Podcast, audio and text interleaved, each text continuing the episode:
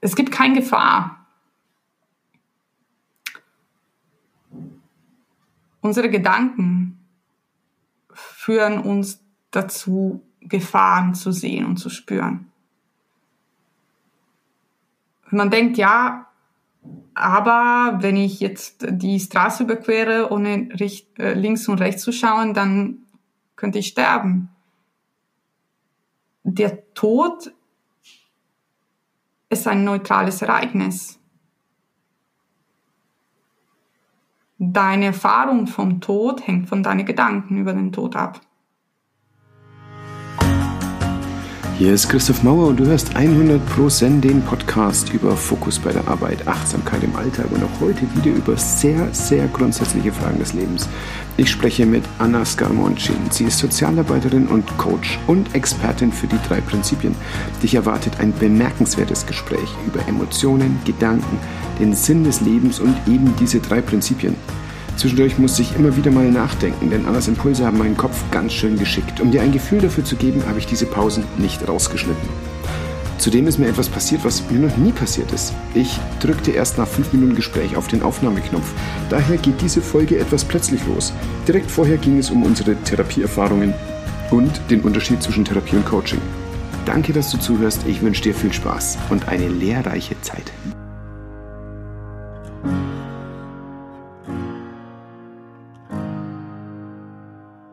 Das war nochmal ein, eine, ein neuen Weg, der wirklich ähm, zur Person geführt hat, die ich gerade bin. Also ich sage immer, die Therapie hat geholfen, ein bisschen die Marikondo in mein Leben zu haben. Marikondo, diese ja. Aufräumen. If it sparks joy. Genau, also hat dafür gesorgt, dass ich in mein Leben aufgeräumt habe, dass ich ähm, feststellen konnte, okay, was möchte ich behalten, ähm, welche Strategien machen noch Sinn, welche Strategien muss ich neu entwickeln. Und mit dem Coaching war, ich bin shopping gegangen. ich habe mit der Therapie aufgeräumt und mit dem Coaching war ein, ein Shopping à la Sex in the City. Genau. Ein, ein Shopping an Methoden, mit denen du dich weiterentwickelt hast? Oder ein, jetzt im wörtlichen Sinne, du hast geshoppt als, als Kompensationsmechanismus? Es war Shopping. Ähm, es war eher, ich habe aufgeräumt, die Person, die ich bin, und ich konnte, ich konnte shoppen, die Person, die ich sein wollte. Mm. Das ist ein schönes Bild. Mm. Ja. Okay, Marie Kondo Your Life. Auf jeden Fall. Wir haben, wir haben eine Wohnung einmal nach Marie Kondo äh, sauber gemacht vor einem Umzug und es, es war mhm. ein sensationelles Erlebnis. Wir haben ganz oh. viel Zeug zum Roten Kreuz bringen können an Klamotten. Wir dachten nicht, dass wir so viele Klamotten haben. Und mhm. Bücher, also das war das schwierigste Kapitel, fand ich in dem Buch. Oh, ähm, das glaube ich. ist der Umgang mit Büchern. Und ich habe tatsächlich Bücher, die ich gekauft habe und ich nie gelesen habe, einfach dann weiterverkauft oder weiter verschenkt. Und sie sagt, und das ist gar nicht so falsch, wenn du es noch nicht gelesen hast, du wirst es jetzt auch nicht mehr lesen sondern du hast es gekauft, weil es in dem Moment wichtig war, das Buch zu kaufen. Es ist aber nicht wichtig für dich, das Buch zu lesen. Und es war für mich ein Kampf, durch die Bibliothek zu gehen und da äh, Kondos Prinzipien hindurch zu arbeiten. Ja. Aber if it sparks, da, da, da, da habe ich halt ein Riesenproblem. Ja. also diesen Sommer habe ich unglaublich viel Geld für Bücher ausgegeben und davon habe ich, also ich habe über 30 Bücher gekauft, davon habe ich wahrscheinlich nicht mal zehn gelesen bisher. Ja, ja. in dem ähm, Team bin ich auch, auf jeden Fall. Ja.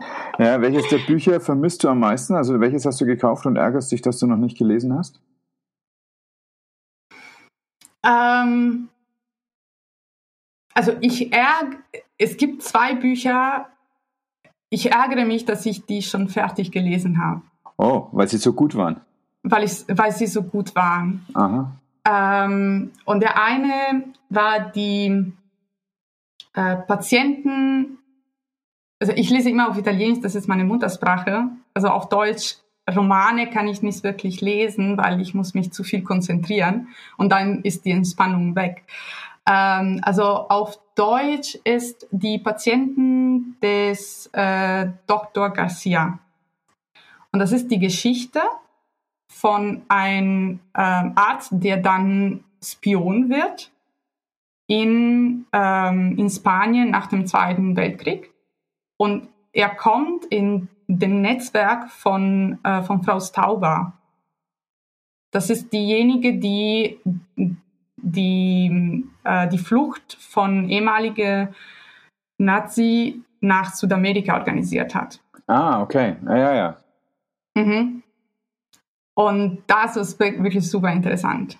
Ja, mhm. das sind ja also auch äh, mannigfaltige ethische Implikationen. Das ist mhm. ja unglaublich. Also er war Spion in diesem mhm. Netzwerk mhm. und äh, das war super interessant, weil ich kannte nicht in dem, unter dem Regime von Franco. Ja.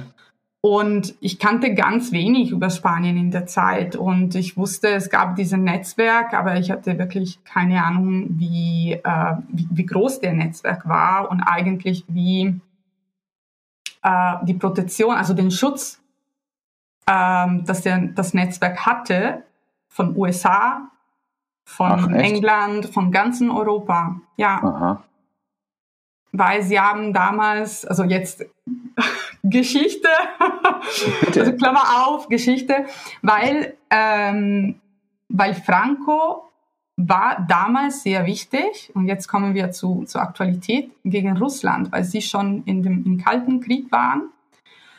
Und das System von, also dieses Netzwerk abzubauen, hätte bedeutet, gegen Franco einzutreten. Und gegen Franco hätte bedeutet, dass Franco ein, ähm, ein Freund von Russland hätte werden können. Und das hätten sie sich nicht leisten können. Okay. Und deswegen war das ganze Netzwerk eigentlich hatte den Schutz von USA und vom ganzen ähm, westlichen Europa damals. Okay, ich hatte keine Ahnung.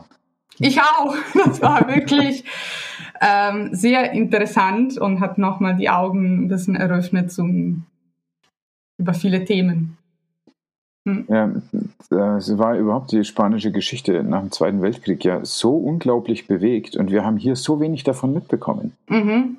Also ich habe jetzt gerade angefangen, kurz nachzudenken und das erste Wort, was mir einfiel, war Tito und nicht Franco.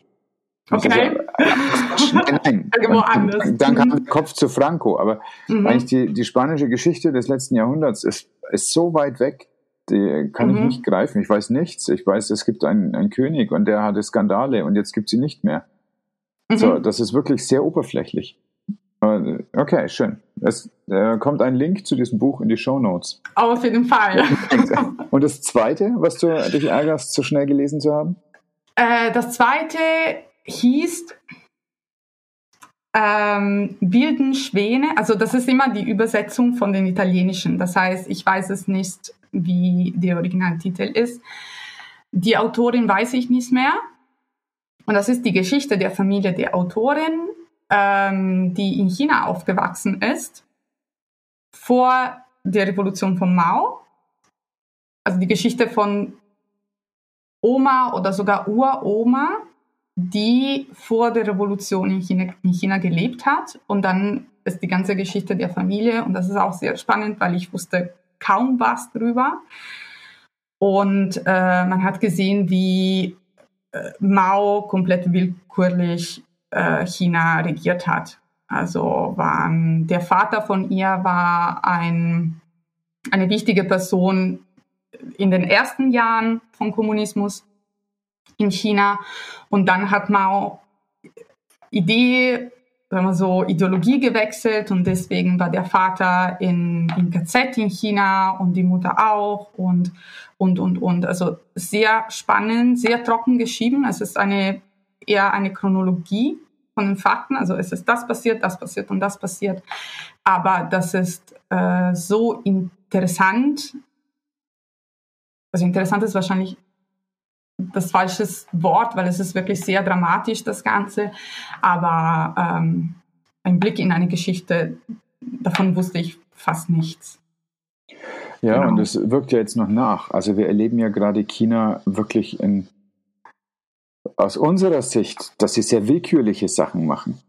Das mhm. ist ja letztlich auch ein Erbe von der Kulturrevolution, dass du dann einfach bestimmen kannst, wie es jetzt läuft und nicht mhm. ein, ein Bottom-up Entscheidungsprozess entsteht, wie wir ihn bei uns schon als Grundidee haben, sondern mhm. es ist grundsätzlich top-down. Hat mhm. natürlich auch Vorteile. Ja. Also äh, es heißt ja, dass China bis 2050 komplett grün werden möchte, also eine, eine mhm. negative Energiebilanz hat. Okay. Und das kannst du natürlich auch top-down machen. Dann, dann baust du halt einfach Firmen hin, die das machen. Dann machst du ja. Ladsäulen und so weiter. Du musst nicht abwarten, bis tatsächlich jeder Einzelne drüber nachgedacht hat und sein Okay dazu gegeben mhm. hat.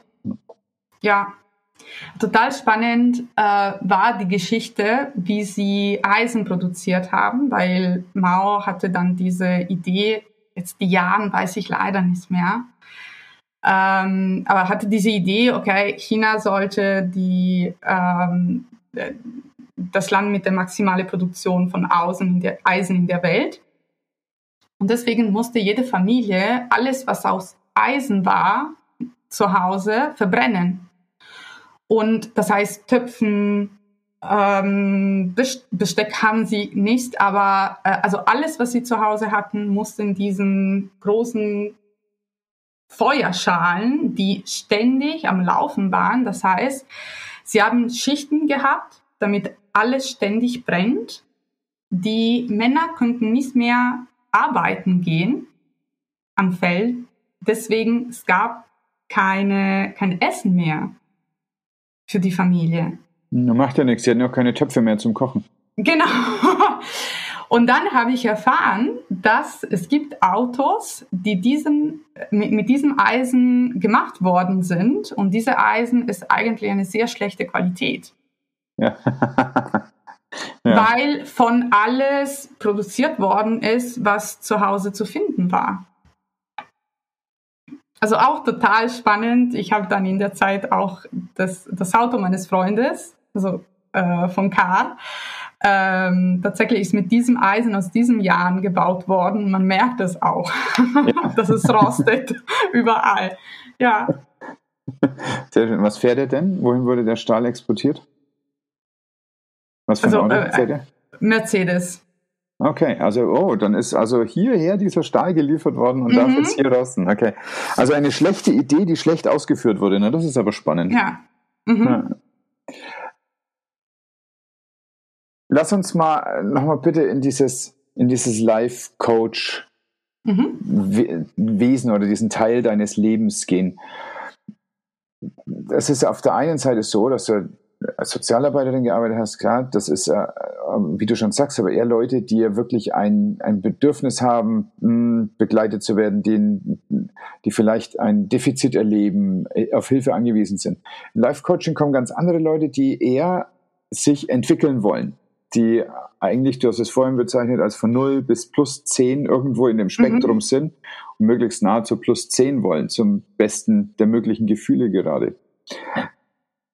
Erstens, warum, warum machst du das? Was, was ist das, was du ihnen ins Leben werfen möchtest? Und zweitens, was passiert mit den Menschen dann dabei? Mhm. Weißt du, ich mag deine Energie. Ich glaube dir das total und ich kann mir sehr gut vorstellen, dass da jemand richtig davon mitgenommen wird und weitergespült wird. Was ist das, mhm. was die da entwickeln, was da aus ihnen passiert? Was ich gesehen habe bisher, ist, dass sie zur Ruhe kommen. Mhm. Und nicht zur Ruhe, äh, nicht Zen, immer, egal was da draußen passiert, sondern dass sie vielmehr lernen, äh, mehrere Ebenen zu haben, wegen Stockwerken zu haben, aber ähm, ihr Fundament wird plötzlich, weil immer sehr stark gewesen ist, dann erkennen sie das und dann merken sie, wie sie durch den Wind gehen können, aber trotzdem sehr stark in ihrem Wurzel bleiben können. Mhm. Also das Leben macht keine Angst mehr.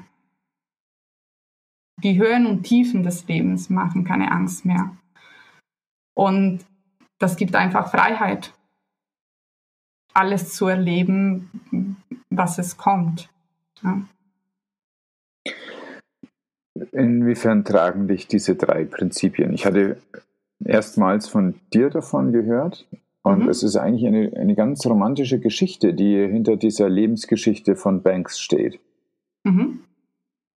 Ähm, ja, also es wird so erzählt, dass, ähm, dass Sidney Banks eine Insight hatte, eine Ansicht hatte, indem er verstanden hat, wie unsere Psyche funktioniert.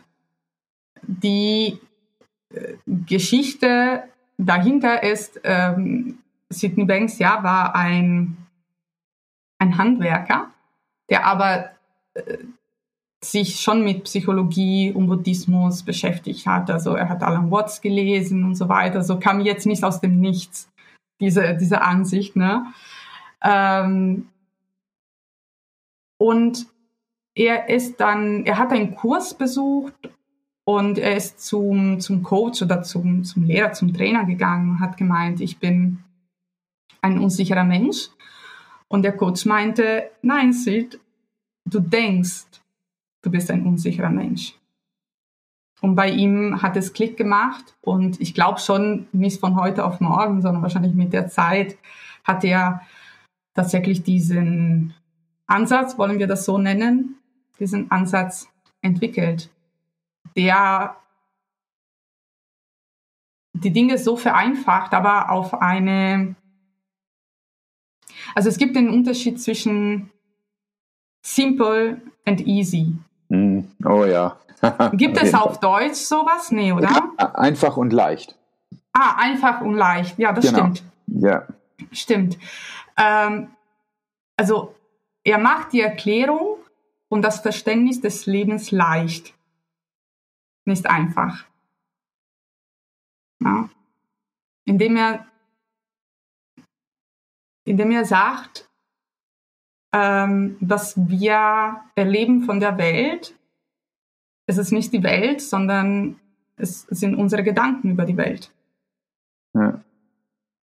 Und dann musst du nicht alles glauben, was du denkst. Genau. Mhm. Und was wir, was wir fühlen, kommt aus unseren Gedanken. Kommt nicht aus der Welt da draußen, sondern kommt aus unseren Gedanken. Und unsere Gedanken sind nie die Realität. Nie. Ja. Sie können sich annähern an die Realität, sehr, sehr nah kommen, aber sind nie die Realität. Mhm. Weil unsere, unsere Wahrnehmungssinne eigentlich sind keine Kamera. Also es fängt schon mit unserer Wahrnehmung. Ne? Also sie sind keine Kamera der Realität. Wir denken, wir sehen die Welt, was es ist, aber es ist nicht so. Unser Gehirn bearbeitet die ganze Information und macht ein Bild draus. Ne? Total. Also es ist eine Welt, die wir wahrnehmen, die erstmal sehr visuell ist und dann auch noch in dem Spektrum, in dem Frequenzspektrum des Lichtes, was wir halt wahrnehmen. Mhm. Ich las kürzlich, äh, wenn wir den Eiffelturm anschauen und neben uns sitzt eine Stechmücke und daneben sitzt eine Schlange und beide schauen sich auch den Eiffelturm an dann ist das ein anderes Gebäude, das ist eine andere Welt, die die wahrnehmen. Mhm. Und es fällt mir sehr, sehr schwer, mir vorzustellen, wie eine Schlange den Eiffelturm wahrnimmt. Aber es, mhm. sie sieht einen anderen Turm. Sie hat eine andere Welt als ich. Dann kann ich umgekehrt aber auch nicht sagen, dass ich den wahrnehme, wie er ist. Sondern muss ich in aller Bescheidenheit sagen, mit den mir zur Verfügung stehenden begrenzten Mitteln kann ich sagen, er ist so und so und so und so. Mhm. Und wie ja. du sagst, dann ist es eben nur ein Teil der Realität. Genau, also wenn du denkst, es gibt im, im Auge, das habe ich in der Uni gelernt, du kannst das bestätigen oder mich korrigieren, wir haben Lichtrezeptoren.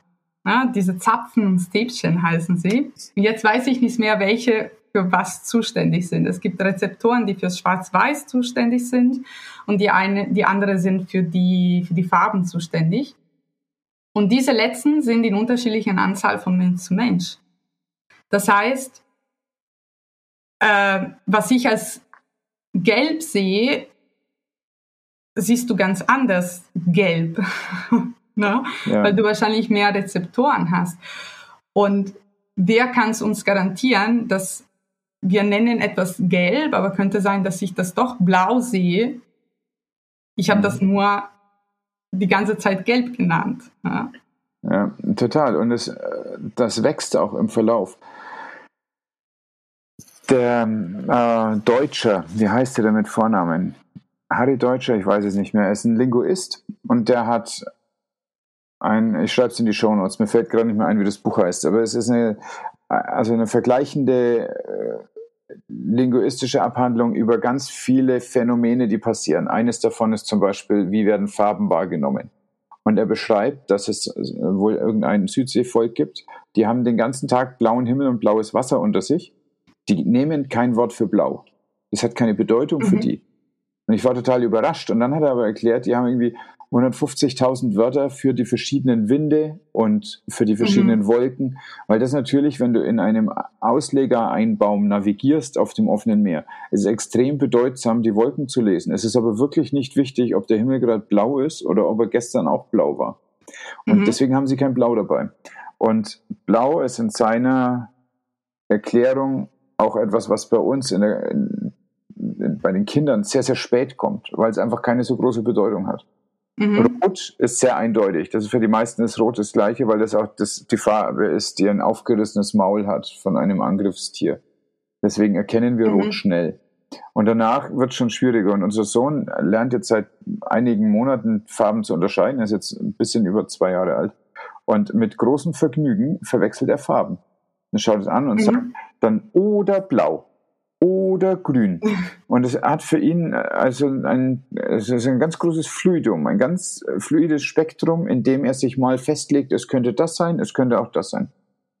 Und das ist nicht nur bei Blau und Grün so, die sind ja wirklich verwandt. Auch weil du gerade Gelb sagst, das gibt's auch, dass er was Blaues anschaut und sagt, es ist gelb. Mhm. Und dann denkt er nochmal drüber nach und dann kommt es ihm schon, dass es vielleicht jetzt doch irgendwie blau ist. Aber es äh, es scheint so, als ob das nicht zu jedem Zeitpunkt seines Draufsehens die hervorragende Eigenschaft des Objektes ist, dass es wirklich eine für uns eindeutig benennbare Farbe ist. Möglicherweise mhm. nimmt er aber ganz andere Sachen wahr. Und mhm. dann sind die eben äh, im Vordergrund und das andere ist deswegen unscharf, weil es im Hintergrund ist. Mhm. Aber das, das mit den, das ist sehr interessant. Ja. Ähm, ich habe auch gelesen in ähm, Oliver Sacks Halluzinationen. Also ich bin ein Fan von Oliver Sacks. Oliver Sacks ist ein ganz großes Kino. Ja. Genau. Und er hat in dem Buch Halluzinationen erzählt, dass äh, Menschen, die visuelle Halluzinationen haben, teilweise Farben sehen, die wir nicht kennen. Ja. Also für mich diesen Satz war ein Schock, weil ich kann mir natürlich nichts vorstellen, was ich nicht kenne. Aha. Also keiner Person kann sich vorstellen etwas, dass es komplett unbekannt ist. Na? Das würde ja hinweisen auf eine dem Geiste innewohnende Schöpferkraft.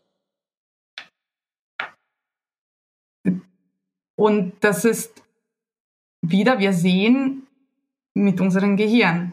Die Farben ja. und nicht, es ist, die Realität hat keine Farben an sich, weil man sagt das, ne, in Dunkel sind alle Katze grau, grau ne, weil die, die Farben existieren nicht an sich. An sich ist es eine, äh, also das Licht widerspiegelt sich, ne, und dann trifft ja. unsere, unsere Auge.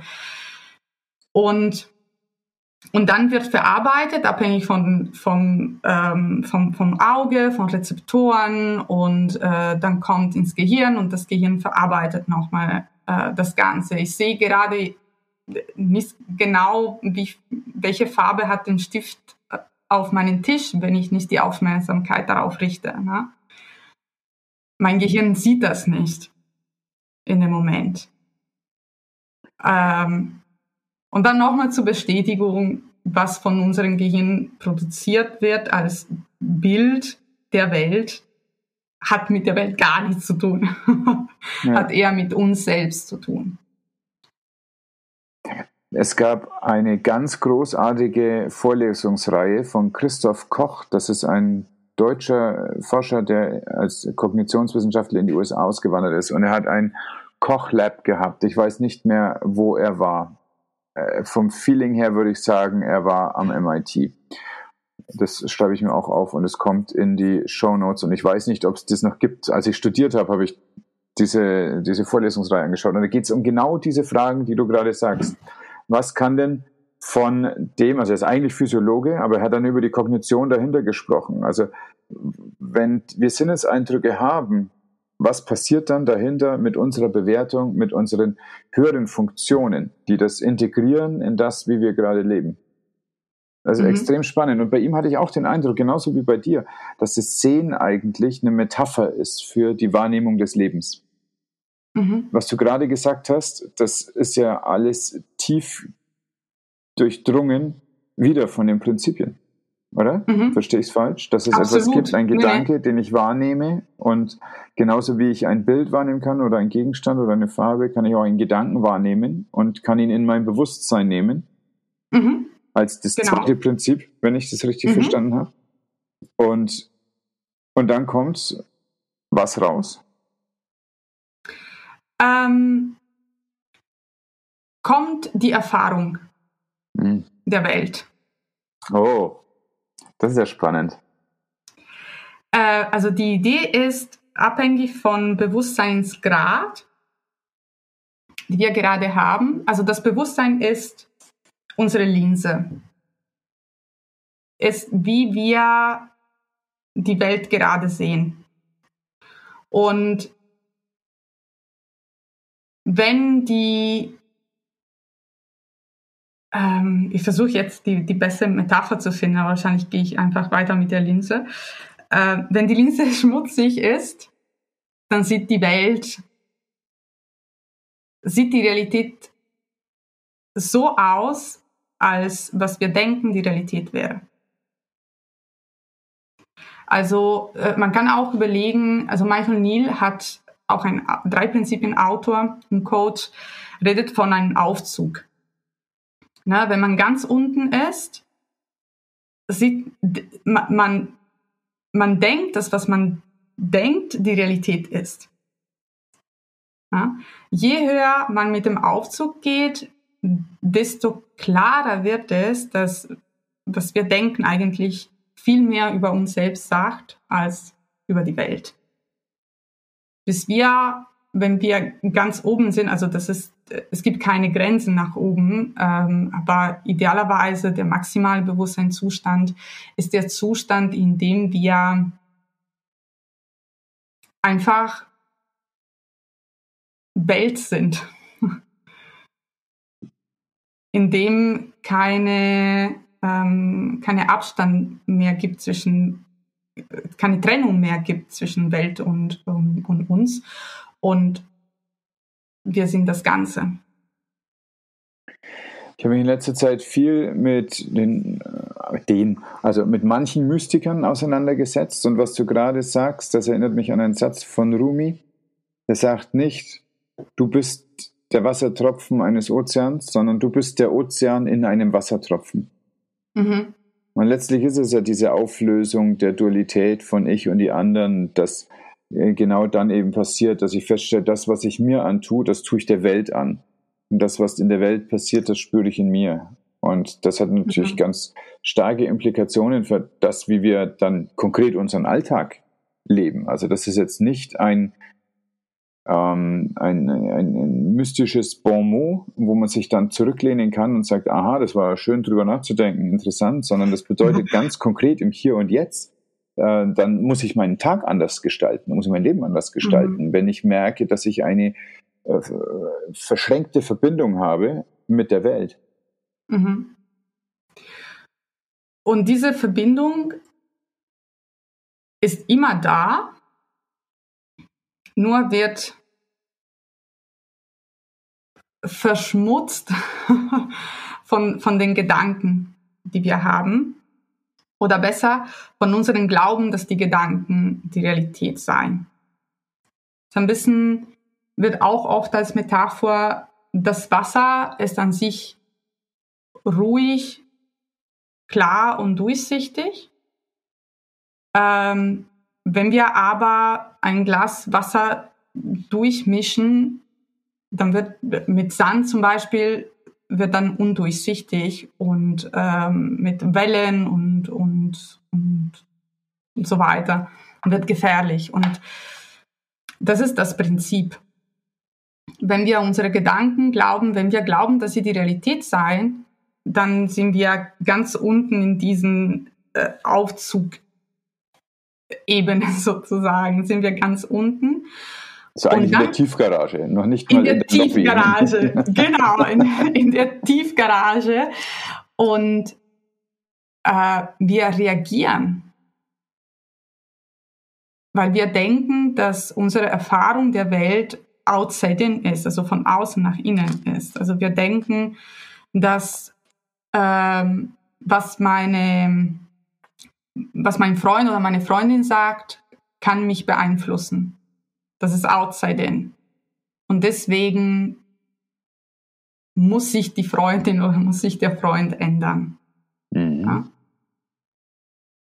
Damit es ähm, mir endlich gut geht. Damit es mir en endlich gut geht. Ähm, und dann, es, man wird auch abhängig. Man, man wird wirklich denken, dass der Glück, also glücklich sein, die Zufriedenheit im Leben draußen ist, hängt von anderen Leuten ab. Wenn, die, wenn andere Leute mit mir gut sind, dann kann ich mich wohlfühlen. Wenn, ähm, wenn da draußen alles endlich mal gut läuft, dann kann ich mich endlich entspannen. Mhm. Je höher man geht in diesem Aufzug, desto ruhiger wird das Wasser, desto klarer wird das Wasser, desto klarer und ruhiger wird auch unser Kopf, desto mehr verbinden wir uns mit, mit der Energie des Lebens, Prinzip Geist. genau. Und desto mehr sehen wir, dass es, dass es doch Inside Out ist. Mit Inside Out meinst du also, dass das, was um mich herum passiert, entsteht durch das, wie ich das um mich herum wahrnehme? Oder ist das zu kurz gedacht? Mm. Es ist so, äh, also mit, wenn für Wahrnehmung, also in, in wenn Wahrnehmung nicht im engeren Sinne gesehen wird, ähm, was da draußen passiert, hängt, nee, es ist anders gedacht. Ich glaube, ich mache immer dieses Beispiel. Wenn du in einer Sackgasse in Dunkel bist, dann wirst du vermutlich etwas Angst haben. Na? Ähm, weil du denkst, es könnte sich jetzt jemand in einer Ecke verstecken, es ist jetzt gefährlich, ich könnte, mir könnte was passieren und so weiter. Es ist nicht sicher. Wenn du Mittag durch deine, deine Stadt läufst und hinter dir läuft ein Mann mit einer Pistole auf dich gerichtet. Du weißt aber nichts davon. Du läufst einfach weiter. Du denkst, du bist in Sicherheit Du überlegst dir, was koche ich zum Mittag? oh, jetzt sehe ich meine Frau und, und, und mein Kind wieder, wie toll. Das heißt, es kann nicht sein, dass die Welt uns beeinflusst, weil sonst würden wir uns immer unsicher fühlen, wenn eine Person um uns ist, ähm, die, die, die eine Gefahr darstellt.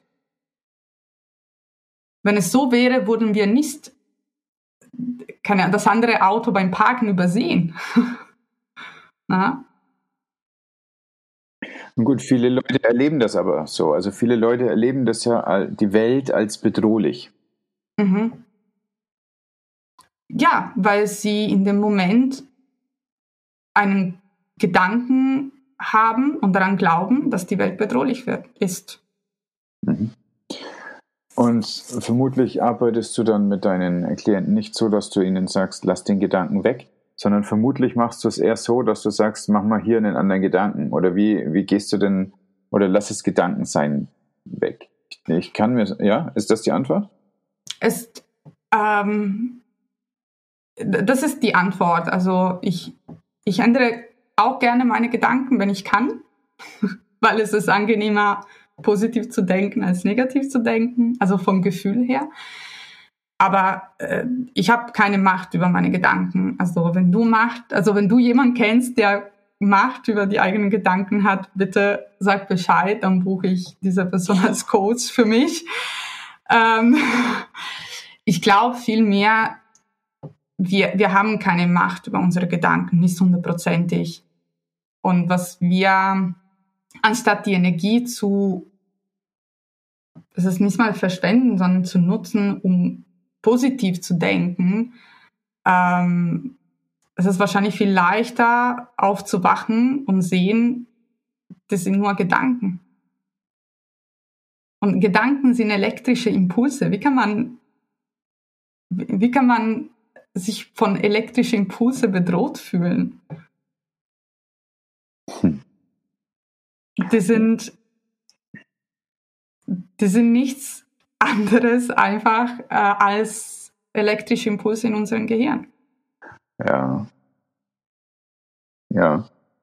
Ja, ich denke jetzt gerade an eine andere Situation. Also das mit der, mit jemand, der hinter mir läuft mit einer Pistole, das ist ja dann doch ganz plastisch bedrohlich. Aber da hast du natürlich recht. Das Entscheidende an diesem Bild war, dass ich es nicht merke und deswegen geht es mir nicht schlecht. Genau. Sondern es geht mir weiterhin gut.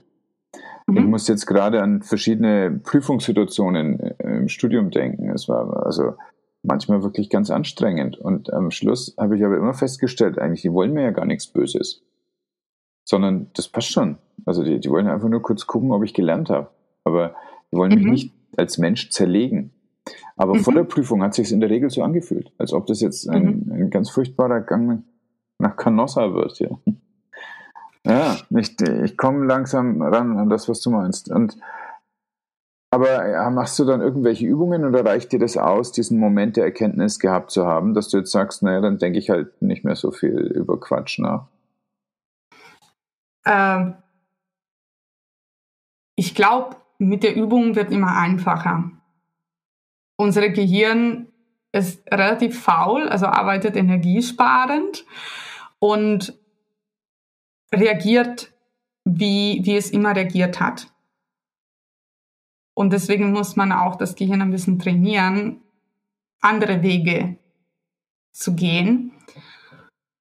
Und es ist eine Übungssache. Ähm, alleine die Idee, aha, was ich fühle, hängt nicht von der Welt da draußen, sondern von meinen Gedanken über die Welt da draußen. Das heißt, was ich gerade spüre, hat nichts Gefährliches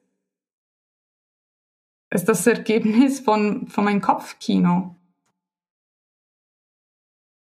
Ähm, du hast, äh, ich weiß es nicht, hast du James Bond gesehen oder Horrorfilme schon mal gesehen? Oh, furchtbar. Ich, ich bin da ganz schlecht drin. Ich habe einmal Blair Witch Project gesehen. Oh ich, ich, ich, okay. bin, ich bin fast gestorben. Ich habe in meinem Leben eine Handvoll Horrorfilme gesehen. Ich kann nicht nachvollziehen, warum das jemand gerne macht. Ich weiß, es gibt Menschen, die schauen das gerne an. Ich bin fast gestorben dabei. Es war furchtbar. Ich habe den Ring gesehen, mehrmals übrigens oh, natürlich. Weil, also ich habe gesehen, ich wusste, ich werde diesen Film nicht aushalten, habe ich nicht angeschaut. Und einmal ist passiert, ich war mit meiner Schwester äh, in, in Italien, wir waren noch, glaube ich, ich 18 oder so, und wir haben entschieden, den Ring zu schauen. Zum zweiten Mal. Also wir wussten schon, wie es läuft. Und dann ist der, der Film zu Ende und das Telefon klingelt. Also wir haben nichts gemacht. Ich, ich konnte ans Telefon nicht gehen. Es war schon 11 Uhr Abend. Wir waren alleine zu Hause. Und dann klingelt es nochmal. Zum zweiten Mal. Dann gehe ich rein. Ich bin schon die Stärkste von, von, von uns beiden. Und ich bin so, hallo?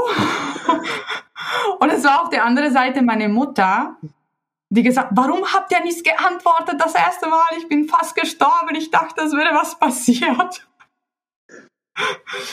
Und da ist auch total spannend zu sehen, wie jeder von uns in den eigenen Kopfkino war.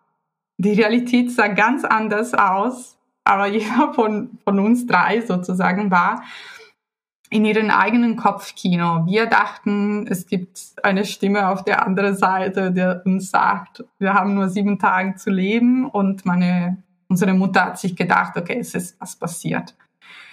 Ähm ich hätte aber, ich habe auch bei der Ring genug Fähigkeiten gehabt, die Realität vom Film zu unterscheiden, dass ich nicht die Polizei angerufen habe zum Beispiel und gesagt, es gibt eine jemand, der uns anruft und sagt, wir haben nur sieben Tage zu leben. Na? Oder wenn ich Thriller sehe ähm, und es gibt der, der Mörder vor der Tür, ich rufe nicht die Polizei an und sagt, es gibt eine Person vor der Tür, die mich töten möchte. Bitte kommen Sie so schnell wie möglich. ja, aber da ist das Setting auch relativ klar. Du hast, du schiebst ein Medium irgendwo rein und dann kommt halt eine, eine Geschichte, die dir erzählt wird. Also das, mhm. das ist ja relativ klar, dass es mh, mm, von dir abgekapselt ist und in dir eine Resonanz erzeugt werden darf, aber dass das genau die Kunstform ja ist die du dir hergenommen mhm. hast. Es kann ja jeder andere auch sein. Also es kann ja auch sein, dass du mh, hm, ein, ein schönes Lied hörst und äh, fängst an zu weinen, weil du so berührt bist. Und dann wirst du natürlich auch nicht denken, du bist jetzt verliebt in irgendjemanden gerade. Mhm. Mhm. Also ich denke, die Medien geben uns etwas Distanz, aber ich, also ich kann deinen Horror nachempfinden, wenn dann das Telefon klingelt. Und trotzdem bin ich obwohl diese Distanz war, hat äh, bei mir wirklich zehn Minuten gedauert. Äh, beim ersten Mal, dass das Telefon geklingelt hat, bin ich nicht rangegangen. beim zweiten Mal, nach fünf oder zehn Minuten, habe ich gesagt, okay, das war nur ein Film, die Realität ist ganz anders, sowas existiert nicht, jetzt gehst du dran. Mhm. Ähm,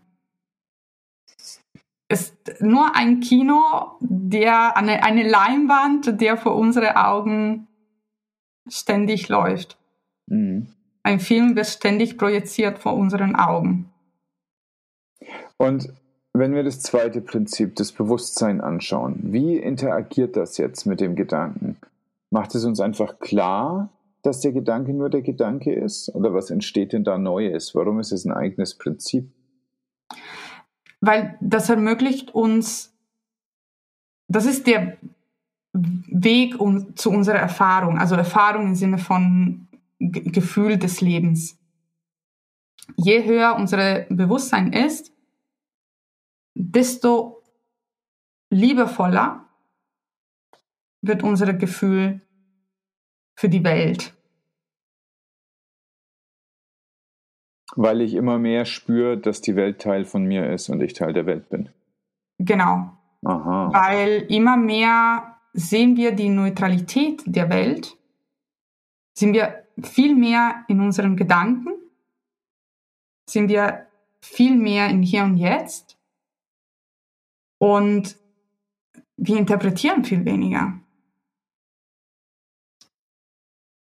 Wir machen uns weniger Gedanken. Man sagt das so auch auf Deutsch, ne? Ja. Wir ja. sind Hier und Jetzt und ähm, wir sind mit der, mit der Welt verbunden. Und wie kann ich mein Bewusstsein stärken? Einfach indem ich weiß, dass das so ist? Oder meditierst du dafür? Oder was machst du? Äh, ich meditiere, wenn ich merke, dass ich das brauche. Ähm, sonst nicht. Aber ähm, hast du eine Technik gebraucht, um, also als du erfahren hast, dass Santa Claus nicht existiert? Also sorry, ob jemand jetzt zuhört, wahrscheinlich. Ich hoffe, dass alles gut ist. Sonst könnt ihr zu mir kommen als Coach und wir erarbeiten diese Trauma zusammen. Ähm, also als ich erfahren habe, dass Santa Claus nicht existiert, habe ich keine Technik gebraucht, um nicht mehr aufgeregt zu sein mhm. in der mhm. Nacht davor. Mhm. Na? Ich habe einfach gewusst, und äh, der Weihnachten danach habe ich gewusst, okay, meine Eltern haben jetzt die, äh, die Geschenke versteckt und sie tun das in der Nacht unter den, unter den Weihnachtsbaum. Und mit der Zeit haben wir nicht mehr die Nacht gewartet. Wir haben die Geschenke gekauft, eingepackt und unter dem Weihnachtsbaum. Und mittlerweile, wir sagen, wir fragen uns gegenseitig, was für Geschenken wir möchten. Na? Und brauchen wir keine Technik dafür. Mhm. Es entwickelt sich mit, mit der Zeit. Wahrscheinlich das erste Mal, dass man das hört. Beim ersten Weihnachten fragt man sich, ist es wahr, dass, dass Santa Claus nicht existiert? Hm. Wahrscheinlich bleibe ich wach und höre ein bisschen, was da draußen passiert. Wahrscheinlich sind doch Mama und Papa oder meine Eltern, die, die, die, die das machen und so. Und dann mit der Zeit, man hat eine andere Erfahrung davon.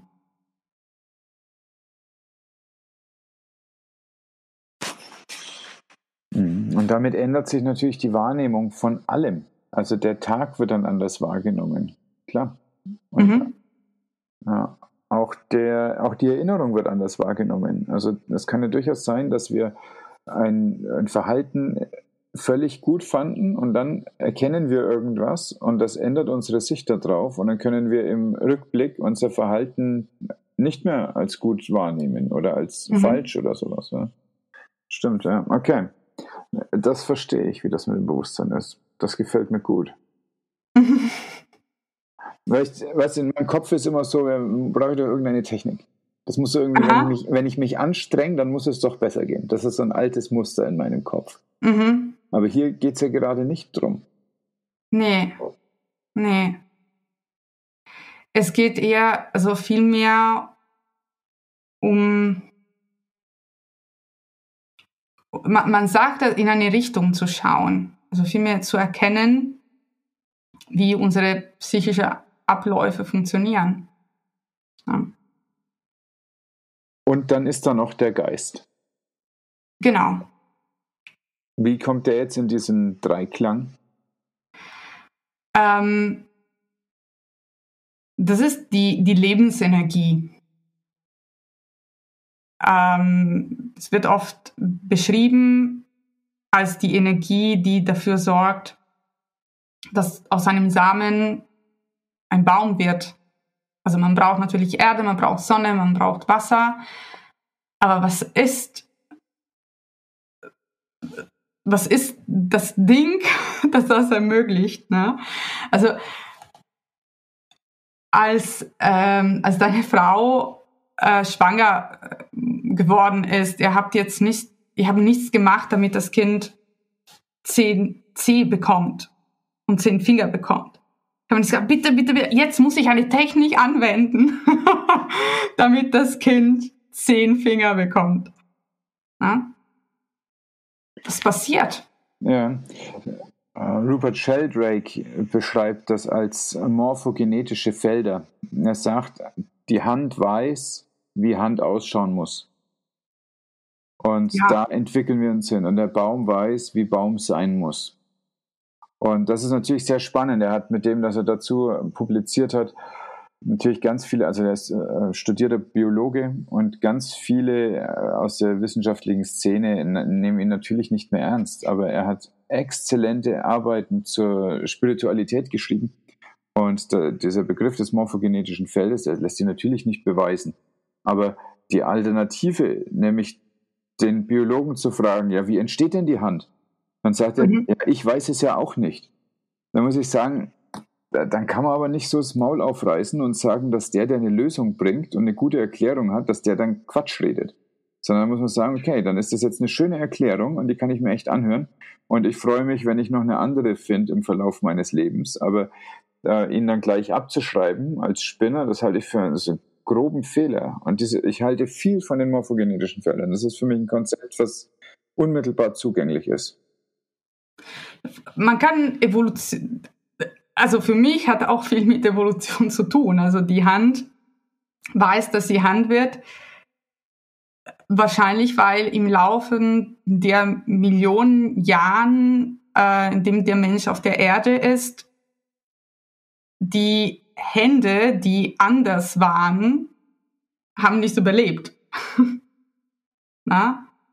Oder die Bäume, die anders waren, haben nicht überlebt. Und deswegen hat sich wahrscheinlich in dem Genom oder wie, wie auch immer, ähm, diese Erfahrung abgespeichert. Ähm, auf jeden Fall, das ist, was, was gemeint ist. Na? Und es ist auch sehr interessant, ähm, woher kommt unsere Gehirn? Also wir sind viel intelligenter als unser Intellekt. Wenn du zum Beispiel die Weisheit des Körpers noch mit dazu nimmst, die Intuition und diese Sachen. Also ich muss nichts tun, damit ein Kind in meinem Bauch wächst zum Beispiel. Wenn ich mich ähm, äh, schneide, natürlich kommt das Intellekt dazu, wenn etwas Ernsteres ist, aber sagen wir so, ich schneide mich kurz, dann mein Körper weiß, wie, wie, es zu heilen ist. Ne? Und man denkt oft, dass das Intellekt das Intelligenzste ist, was wir besitzen. Aber ich, ich glaube mittlerweile, das Intellekt ist es extrem hilfreich, also äh, ist notwendig, wenn wir Brücke bauen wollen, wenn wir ähm, Matheaufgaben lösen wollen, wenn wir uns entwickelt wollen, neue Strategien für eine bessere Umwelt entwickeln wollen, absolut. Aber sind, woher kommt das Intellekt? Wer, also welche Kraft hat das Intellekt gebildet, gemacht, geschaffen? Keine Ahnung, was für ein Verb, Verb soll ich jetzt benutzen? Hm. Das, was steckt dahinter, ne?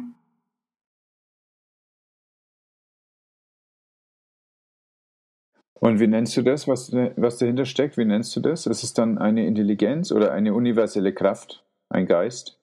Ähm, Intelligenz, universelle Kraft, Weisheit, ähm, universelle Intelligenz, hat unterschiedliche Namen. Ähm, ich glaube, jede Person kann für sich das, das finden und jede Person kennt das auch. Weil es ist bestimmt, jeder Person bestimmt schon mal passiert, ein Problem zu haben, keine Lösung zu finden und dann hat man gesagt, okay, ich nehme jetzt eine Pause, ich gehe unter die Dusche und dann plötzlich kommt die Lösung. Absolut. Und das ist, und das ist dieses, ähm, mit dem Intellekt, mit unseren Gedanken, na, wird das Wasser oder das Glas so ausgeschüttet, dass es äh, dass das Wasser undurchsichtig wird. Und wenn wir das abschalten, dann wird das Wasser ruhiger, klarer, durchsichtiger und dann kommen die Lösungen aus, aus einem anderen Ort. Es ist Instinkt, es ist innere Weisheit, es ist eine Intelligenz, die in der Lage ist, viel mehr Inputs wahrzunehmen gleichzeitig. Also ich bin im Kicker zum Beispiel sehr gut. Also äh, wir hatten Turnier auch in der WG und ich habe auch alleine gegen zwei immer gewonnen. Und ich weiß es nicht, wie ich das machen kann, ähm, ohne zu denken, also ohne das Intellekt zu nutzen, kann ich schießen oder Bälle stoppen, ohne dass ich weiß wie. In, also auf eine Intell auf intellektuelle Ebene. Mhm. Es gibt dahinter mein Instinkt, ne, also beim Kicker würde man so sagen, ja, also dein Instinkt führt dazu, dass du die Informationen aus der ganzen Umgebung so schnell zusammenfasst, dass ich weiß, meine linke Hand muss ich jetzt so bewegen, damit, damit ich den Ball stoppen kann. Mhm. Ich hörte heute Morgen, oh, heute Morgen ja einen Podcast von Tim Ferriss natürlich, das ist mein, äh, mein Lieblingspodcaster derzeit. Und er hat eine Unterhaltung gehabt, wo es darum ging, was äh, genau diesen Instinkt ausmacht und dieses intuitive Wissen. Und er sagt so nebenher, wir hatten ja eine, eine präverbale Evolution. Es sind tatsächlich nur die letzten, sagen wir mal, 40.000 Jahre, in denen der Homo sapiens sapiens wirklich miteinander gesprochen hat und so eine mh, eine explizite Wissensweitergabe gemacht hat. Aber alles, was dazu geführt hat in der Evolution, bis der soweit war, waren äh, Lebewesen, auch höhere Lebewesen, die darauf programmiert waren, zu überleben und auf eine ihnen feindlich gesinnte Umgebung zu reagieren. Mhm. Und Stimmt. in einem Überlebenskampf äh, Modus, das ist jetzt beim Kickern vielleicht nicht unbedingt der Fall. Das ist vielleicht aber schon so ein, eines der Abenteuer, was man im 21. Jahrhundert noch haben kann, allein gegen zwei Leute zu kickern. aber, äh, natürlich ist es so, dass wir dann äh, auf genau sowas uns verlassen können. Und diese, diese viele, viele Millionen Jahre, die davor waren, bevor wir Worte dafür hatten, was wir gelernt haben, das ist ein Wissen, wo wir halt über Worte auch nicht gut rankommen. Und wenn wir uns auf den Verstand verlassen, dann kommen wir da nicht gut ran, sondern dann bleiben wir halt auf dem kollektiven Wissen der letzten 40.000 Jahre stehen. Das ist nicht so krass. Mhm. Und je arroganter wir den Menschen der Neuzeit als die Krone der Schöpfung ansehen, umso kleiner wird unser Sichtfeld sein auf die Lösungsmöglichkeiten. Mhm. Absolut. Ich muss immer denken, nochmal Oliver Sacks, dieses Mal ähm, der Mann, der seine Frau für einen Hund wechselte. Er hat mein erstes Buch von ihm. Natürlich, also der, der Klassiker. Ähm, und er hat die Geschichten erzählt von den Zwillingen, die, ich glaube, sie, sie hatten Autismus. Und sie könnten, also der Klassiker, sie könnten äh, zum Beispiel die äh, Zahnstöcher auf dem Boden sofort zählen, beziehungsweise er hat gefragt, woher wisst ihr das? Wie könnt ihr das, das wissen? Wie könnt ihr dann eine Million zweihunderttausend dreihundertsiebenundsechzig mal 347 machen im Kopf und sofort reagieren? Sie haben gesagt, wir sehen es. Und dann hat er darüber reflektiert und ich habe das mit, mit meinen eigenen Reflexionen ergänzt. Bevor Mathematik erfunden worden ist, mussten wir irgendein Gefühl für Zahlen haben. Sonst hätten wir nicht überlebt. Ja. Weil es ging wirklich darum, wie viele Menschen gibt es in meinem Stamm oder in meiner Gruppe?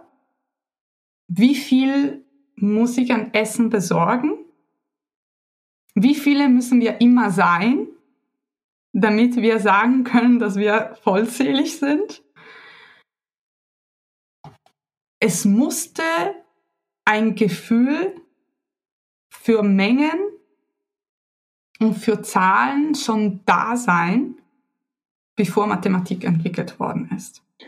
Ja, unbedingt. Und das hatten wir. Ich habe kürzlich ein Foto gesehen von einem Oberschenkelknochen, in den 28 Kerben eingeritzt waren.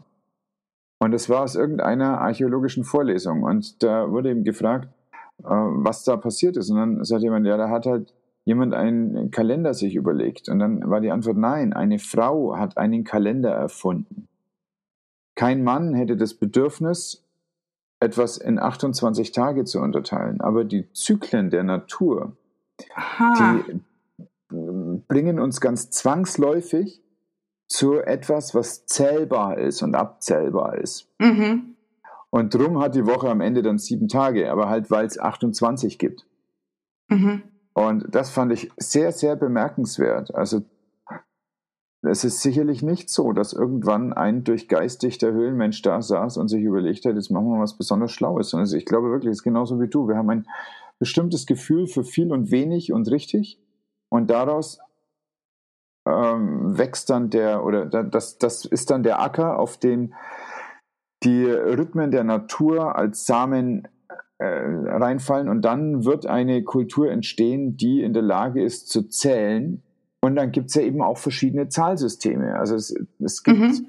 ja hexadezimale Systeme und es gibt äh, also Zehner, Zwölfer Systeme. Ähm, es gibt heilige Zahlen bei sieben und andere. Also es, wir haben in lauter verschiedenen Kulturen verschiedene Zahlen als bedeutsam bekommen und verschiedene Muster von Zahlensystemen als bedeutsam gekommen.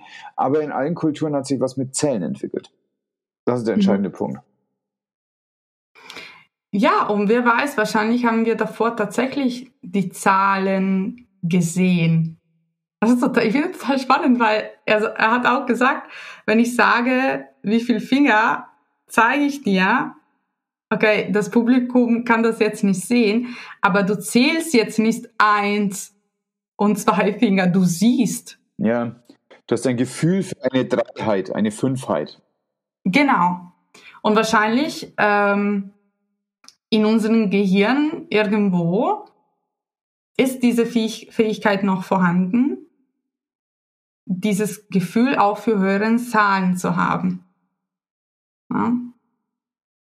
Und das, das finde ich total spannend, sind wirklich Überlegungen, die ich habe und die immer auf die Idee zurückzuführen, zurückführen, wenn wir sehen, dass wir Zugang zu, zu diesen höheren Intelligenz haben.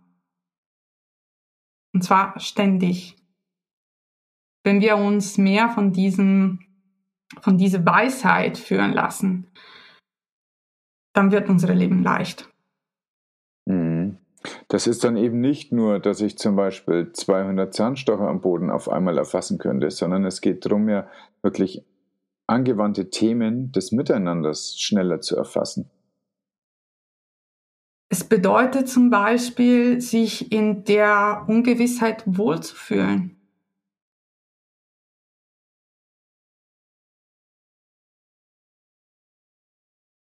Was besonders bedeutsam ist. Denn äh, Ungewissheit ist ganz sicherlich das große Thema, sagen wir mal, dieser Dekade. Mhm. Das, sind keine Roaring Twenties wie im letzten Jahrhundert, sondern was weiß mhm. ich, sind äh, ja frightening Twenties. Mhm. Und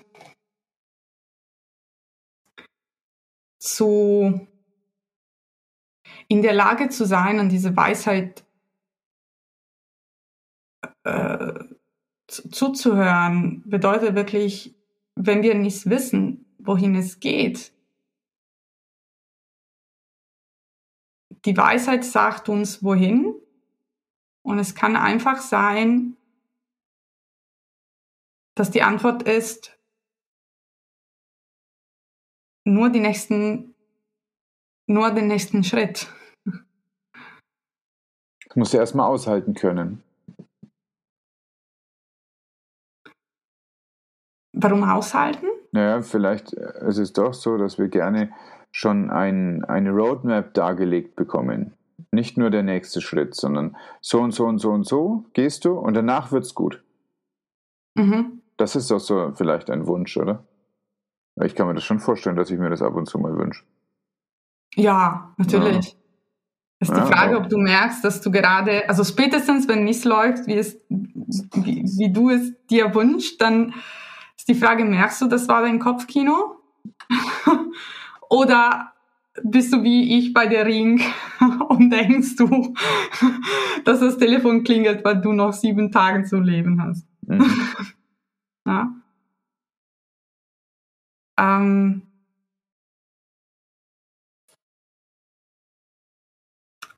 wenn man wirklich merkt, es gibt nichts, das uns wirklich in, da, es gibt keine Gefahr. Unsere Gedanken führen uns dazu, Gefahren zu sehen und zu spüren. Man denkt, ja, aber wenn ich jetzt die Straße überquere, ohne äh, links und rechts zu schauen, dann könnte ich sterben. Der Tod ist ein neutrales Ereignis. Deine Erfahrung vom Tod hängt von deinen Gedanken über den Tod ab.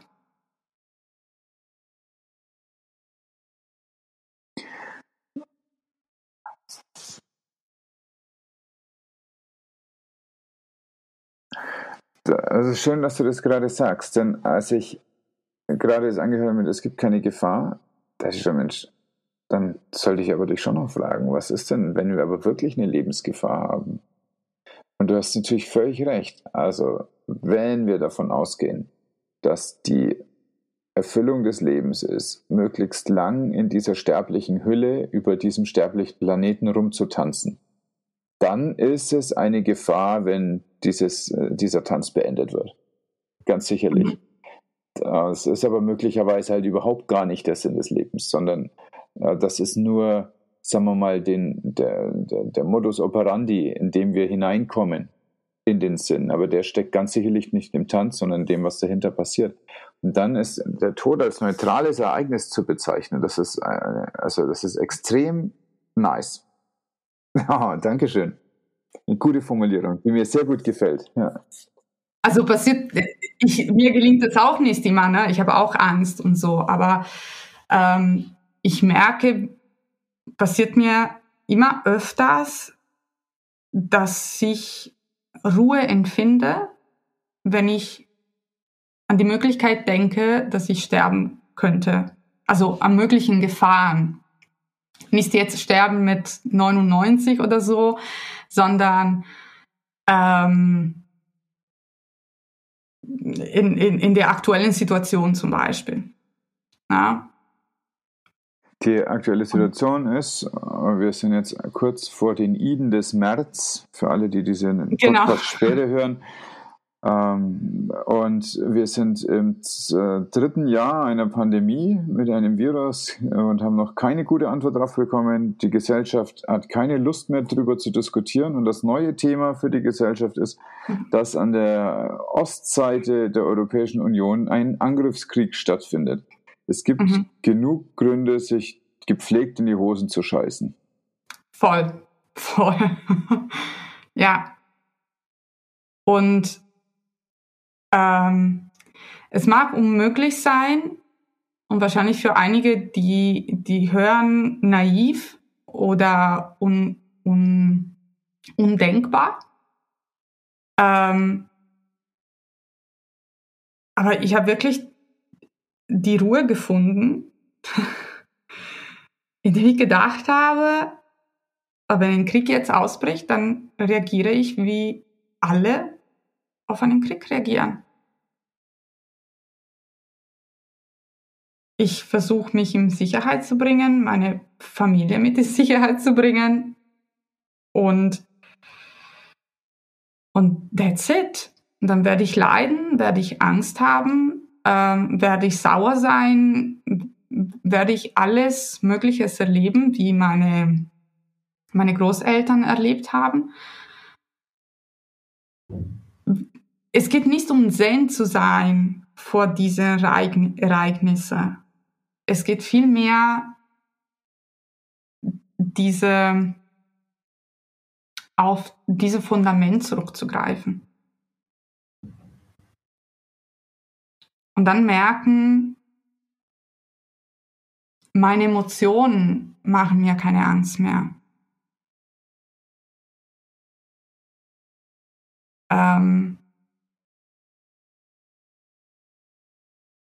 ich, hab, ich kann Angst spüren, ich kann ähm, Angst vor dem Tod haben, vor dem Tod meine, die, von den Leuten, die ich liebe. Ich kann weinen, weil weil Menschen und, und Tieren, die ich liebe, sterben. Aber das macht mir keine Angst mehr. Oder das immer seltener Angst. Und das ist wirklich eine Freiheit.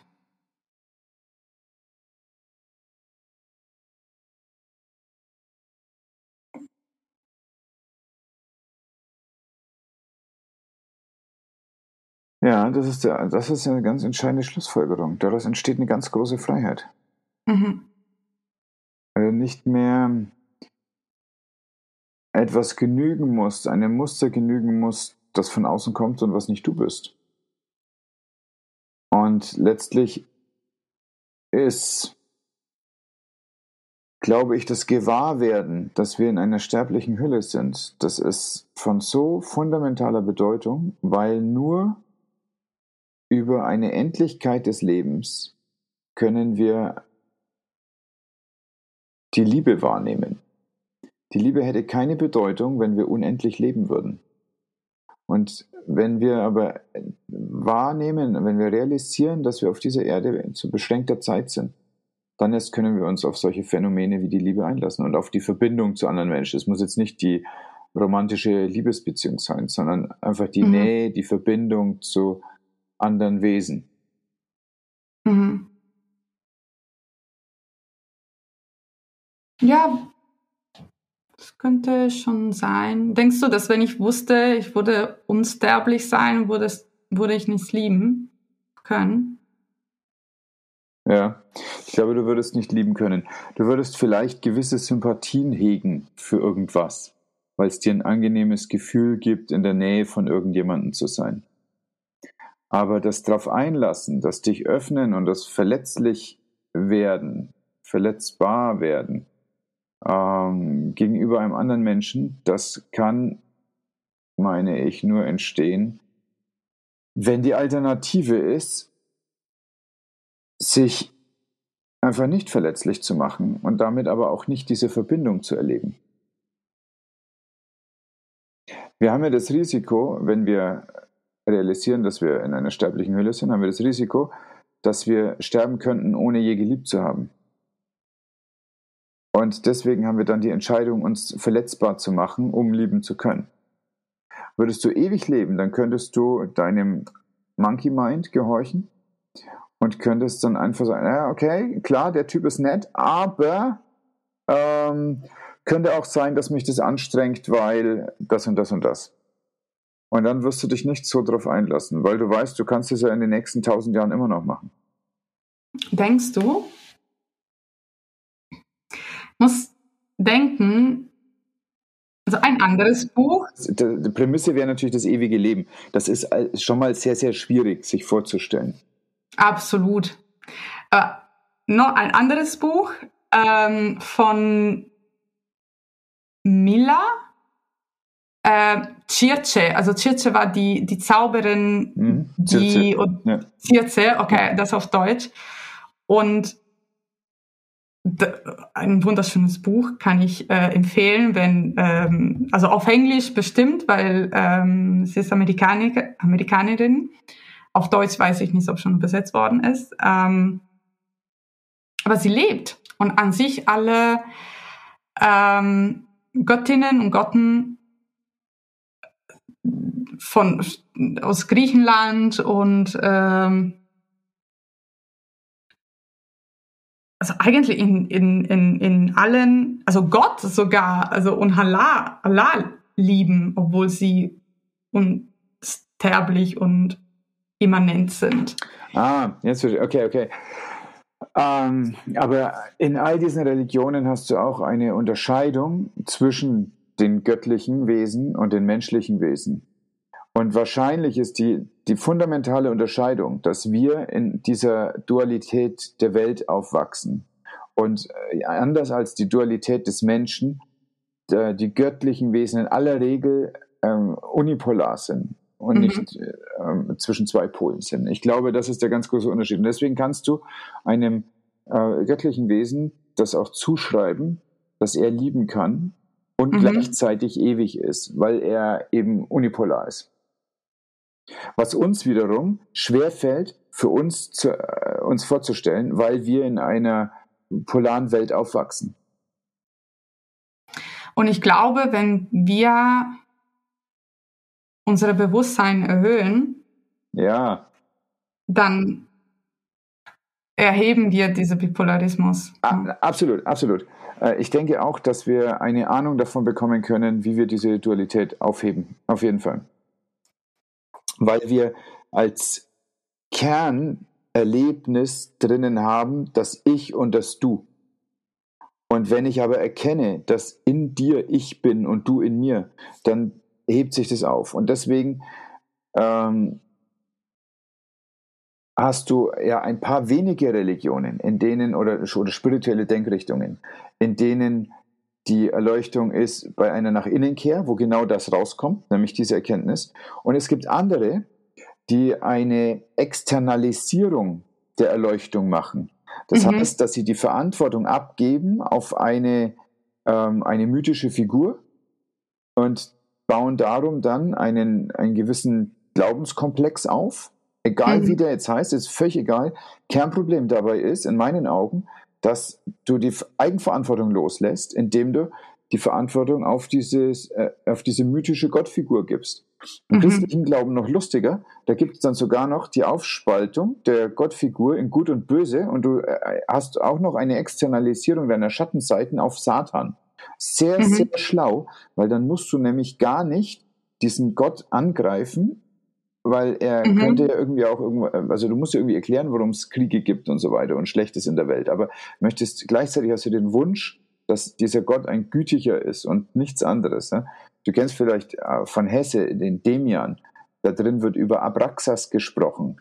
Abraxas ist ein Gott, der gleichzeitig gut und böse ist. Und das bringt die alle durcheinander da drin. Und ja, das, wie witzig. Das okay. finden die ganz schwierig. Ja? Aber äh, weil das in unserer Mythologie nicht ist, weil wir so eine Trennkost haben, a, zwischen dem menschlichen Individuum und dem, dem, der verantwortlich ist für das Heil, nämlich dem externalisierten Gottesmythos, und der wird dann auch noch getrennt in Gut und Böse.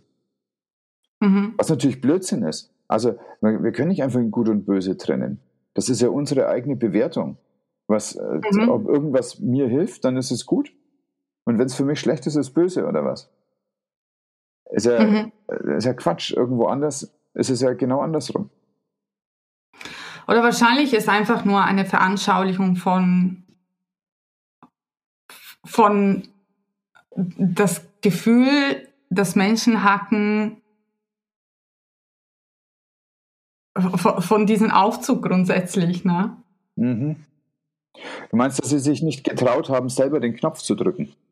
Ja, schon sein. genau, dass sie ähm, wahrscheinlich haben die, die Worte gefehlt oder hat wahrscheinlich die ähm, ganz banal die Imagination gefehlt oder das abstrakte Denken gefehlt, um Gott in sich selbst zu sehen. Ja, ich, ja oder nein. Also ich glaube, dass das abstrakte Denken ein, eine zuverlässige Methode ist, sich spirituellen Erlebnissen ähm, zu verwehren. Und das ist, denke ich, ein ganz großes Problem in diesen zwei westlichen, westlichen Religionen, einmal im Katholizismus und im Evangelismus oder im Protestantismus, dass die versuchen, über das Wort und über den Verstand ähm, Glaubenserlebnisse und spirituelle Erlebnisse zu machen. Und noch viel geiler, und ich möchte jetzt an dieser Stelle nämlich meine Tante äh, mit einer These zitieren. Sie hat mal gesagt, sie möchte dazu einen Artikel schreiben, aber sie ist zu faul. Also, meine Tante ist Uli Full und ich möchte hiermit zitieren. Sie sagt, dass äh, sie, sie ist Mystikerin ne? und deswegen finde ich ihre Worte dazu so stark. Hm, so, dass sie eine Zeit lang auch mit Sufi äh, meditiert hat und so. Also sie ist richtig Aha. tief eingegangen in diesen ganzen Mystizismus. Und sie sagt, dass sie glaubt, dass die katholische Kirche deswegen den Zölibat hat, damit die Leute, die spirituell sind in jeder Generation, sich nicht fortpflanzen können, sondern das immer wieder von vorne losgehen muss. Denn wenn du, und das hast du in allen schamanischen Kulturen, hast du immer, oder in, auch in den Priesterkulturen, in Indien, überall, in, den, in die ähm, Dort sind es die Brahmanen, in, in Südamerika sind es die Schamanen. Da hast du immer Familien, wo dann weitergegeben wird vom Vater auf den Sohn oder von Mutter auf die Tochter, egal wie jetzt die Linie ist, was es an spirituellen Fähigkeiten in der Familie gibt. Und die werden von Generation zu Generation besser und Generation zu Generation unabhängiger von dem Gedankengerüst, dass die, äh, dass diese, dass die Kirchen aufbauen, dieses Machtgerüst der Menschen wenn du in dir drinnen spürst, dass du eine spirituelle Kompetenz hast und die weitergeben kannst für die Menschen aus der Kraft deiner Liebe und deiner spirituellen Kompetenz, dann hat die Kirche keine Bedeutung mehr. Und das mhm. ist natürlich für die Kirche eine Katastrophe. Mhm. Und deswegen müssen alle Fortpflanzungen von jeder, von jedem spirituellen Aufkeimen innerhalb der Kirche erstickt werden, indem der Zölibat verbietet, dass die, die spirituell werden, mhm. sich fortpflanzen. So ist ihre These. Und ich halte die für sehr, sehr pfiffig. Mhm. Jetzt, äh, du bist in einer äh, katholischen Gegend aufgewachsen. Ne? Das ist ja nochmal was ganz was anderes, wenn du das jetzt hörst. Also ich also, auch meine sehr katholischen und gläubige Phasen. Ja, ja tatsächlich. Ähm, ich kann mir vorstellen, dass äh, könnte sein, dass wahrscheinlich die, die Botschaft irgendwie falsch angekommen ist. Die Botschaft ähm, von wem an wen? Von, von den Propheten zum Beispiel oder von den Leuten, die tatsächlich dieses, ähm, diese Einheit erfahren haben und, und irgendwie diese Einheiten beschrieben haben und danach beim Publikum irgendwie versucht worden ist, das zu mit dem Intellekt zu kategorisieren und ähm, Techniken, Gebet, also mit Beten, um weitere Techniken zu wieder zu erreichen. Ne? Wahrscheinlich ist es die, die Propheten waren Leute, die erleuchtet waren. Ja, stimme ich zu, so bewerte ich das auch, ja. Die, die wirklich was gesehen haben, diese Einheit gesehen haben, die die Liebe mit großem L gespürt haben und erfahren haben. Und sie haben versucht, das weiterzugeben. Und weil das so schön war und so toll war und die Erfahrung auch total nett war und diese Leute auch diese, diese Ausstrahlung hatten. Also ich kann mir vorstellen, dass Leute um, um die Propheten sich wohl gefühlt haben. Dann wurde versucht, ähm, durch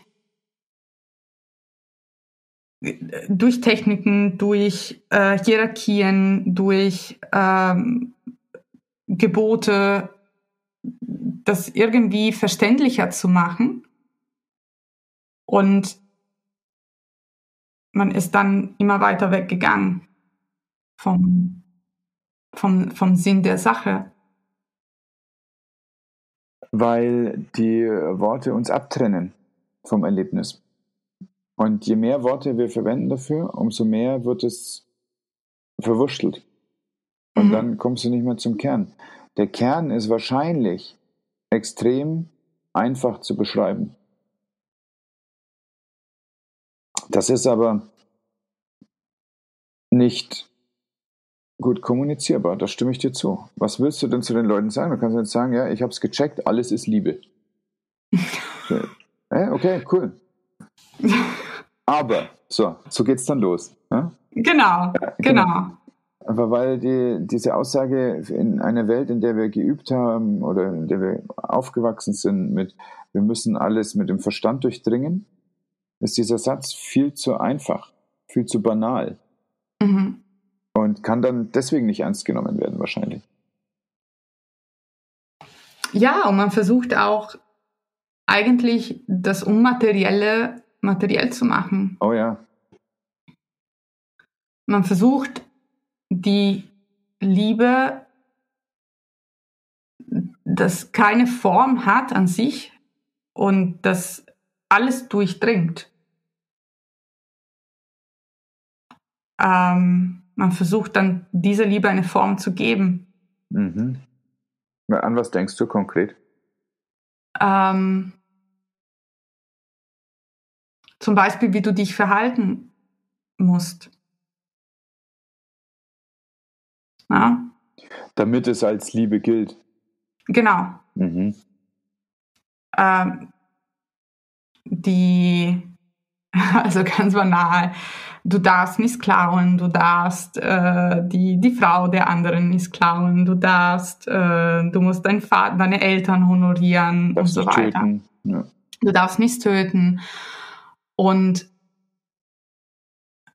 äh, weil vermutlich viele Menschen diese Liebe nicht erfassen konnten.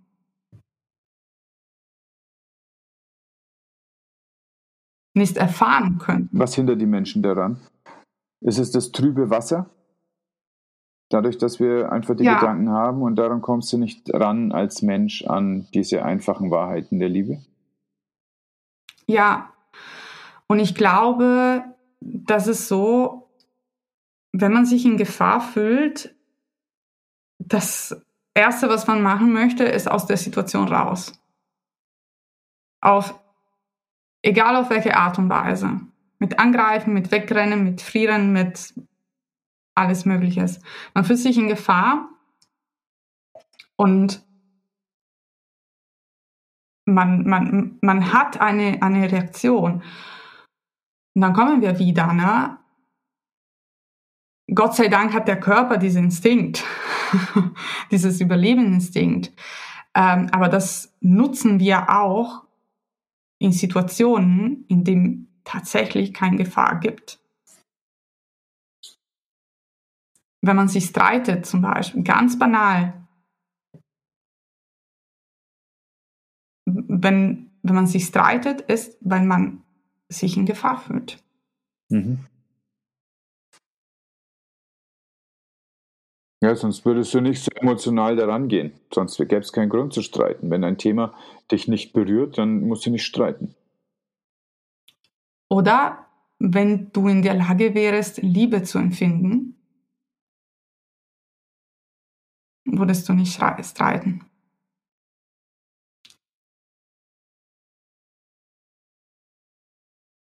Und ich glaube, Liebe kommt wirklich aus einem Ort, wo, wo man sich hundertprozentig sicher fühlt.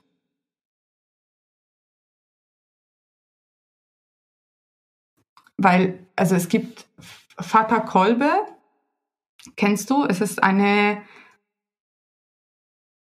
war ein Priester, weiß ich nicht mehr. Also er war auf jeden Fall in KZ und er ist heilig geworden, also ge gemacht worden. Ähm, weil er sein Leben gegeben hat, um andere Personen zu retten im KZ. Und diese Geschichten existieren tatsächlich in alle KZ auf der Welt, dass Leute den Tod nicht als Gefahr gesehen haben und Liebe empfunden haben für andere Menschen. Das ist möglich, auch in einer Situation, die unvorstellbar ist. Ne?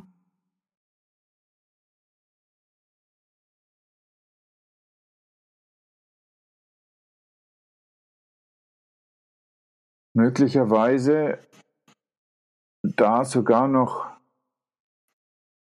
leichter als in einer gesättigten und, und bräsigen Welt, die die Leute nicht dazu animiert, sich mit dem Kern des Wesens auseinanderzusetzen. Mhm.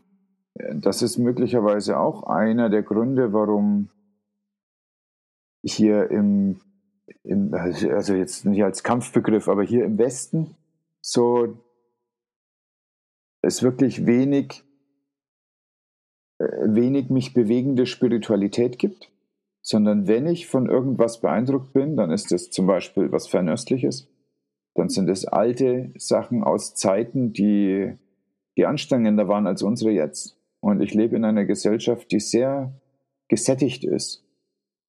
Und in, in so einem Zustand der Sättigung ist es, meine ich, schwieriger, sich so substanziell in Frage zu stellen, dass auch wirklich eine Erkenntnis dabei rauskommt. Mhm sondern es ist eher ein, also alle Aktion des Tages ist darauf ausgelegt, den Status quo zu halten, aber mhm. nicht den Status quo zu riskieren auf dem Weg zu mehr Erkenntnis. Mhm. Und das ist ein, ein westliches Phänomen. Wir haben hier ganz viele Leute, denen es so gut geht, dass sie keine Bedrängung haben. im Vergleich mit ganz vielen anderen. Also genauso, ich, ich bin ja sehr, sehr dankbar, dass ich so privilegiert bin. Aber mhm. das führt natürlich auch dazu, dass ich viele Jahre meines Lebens einfach nur vor mich hingelebt habe. Mhm. Und halt irgendwelche Ideale verfolgt habe, die aber ja nicht meine waren, sondern die ich halt übernommen habe aus der Gesellschaft. Das macht man so, das, das und das ist toll. Ne? Immer diese, alle Sätze mit Mann vorne dran. Ne? Mhm.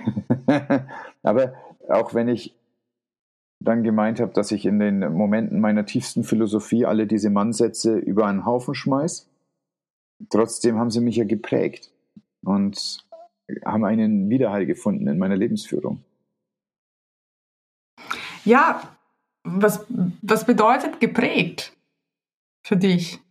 Das ist auch ein spannendes Thema. Was ist eine Prägung?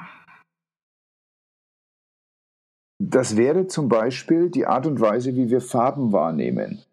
Wenn meine Prägung wäre, dies ist blau und dies ist gelb, dann würde ich mein Leben lang eher zu dieser Farbe blau sagen und zu dieser gelb.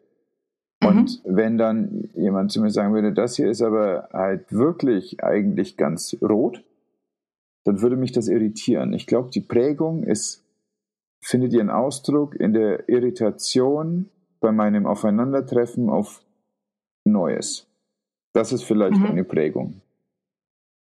Okay. Das ist für sich weder gut noch schlecht. Das hilft mir ja auch, ähm, sagen wir, kognitive Abkürzungen zu machen. Ich muss da deswegen nicht jeden Gedankengang neu führen. Absolut. Ähm, das ist auch eine Überlebensstrategie. Stell dir vor, du wurdest, ja. Sobald du die Augen aufmachst, jede Sekunde hinterfragen. Ja, wie, weißt du, wie in Memento, wo der Typ halt einfach kein Gedächtnis mehr hat und nur noch ein mhm. Kurzzeitgedächtnis mhm. von drei Minuten. Und jeden Morgen wacht er auf und hat keine Ahnung, wo er ist. Und dann äh, sieht er sich äh, im Klo, im Spiegel und sieht, dass er von oben bis unten tätowiert ist. Und jeden Morgen entdeckt er anhand von den Tätowierungen, was seine Story ist, warum er hier ist und kann es jeden Tag wieder neu rekonstruieren. Und immer wenn er eine neue Erkenntnis hat in seinem Puzzle, lässt er sich ein neues Tattoo stechen, damit er am nächsten Morgen sich daran erinnern kann, was da noch dazugehört. So müsstest du jeden Morgen deine Welt komplett neu konstruieren. Es wäre mhm. furchtbar anstrengend. Ja, witzig, weil das Erste, was ich gedacht habe, ist, wie geil er kann jeden Tag sein, was er im Moment sein möchte.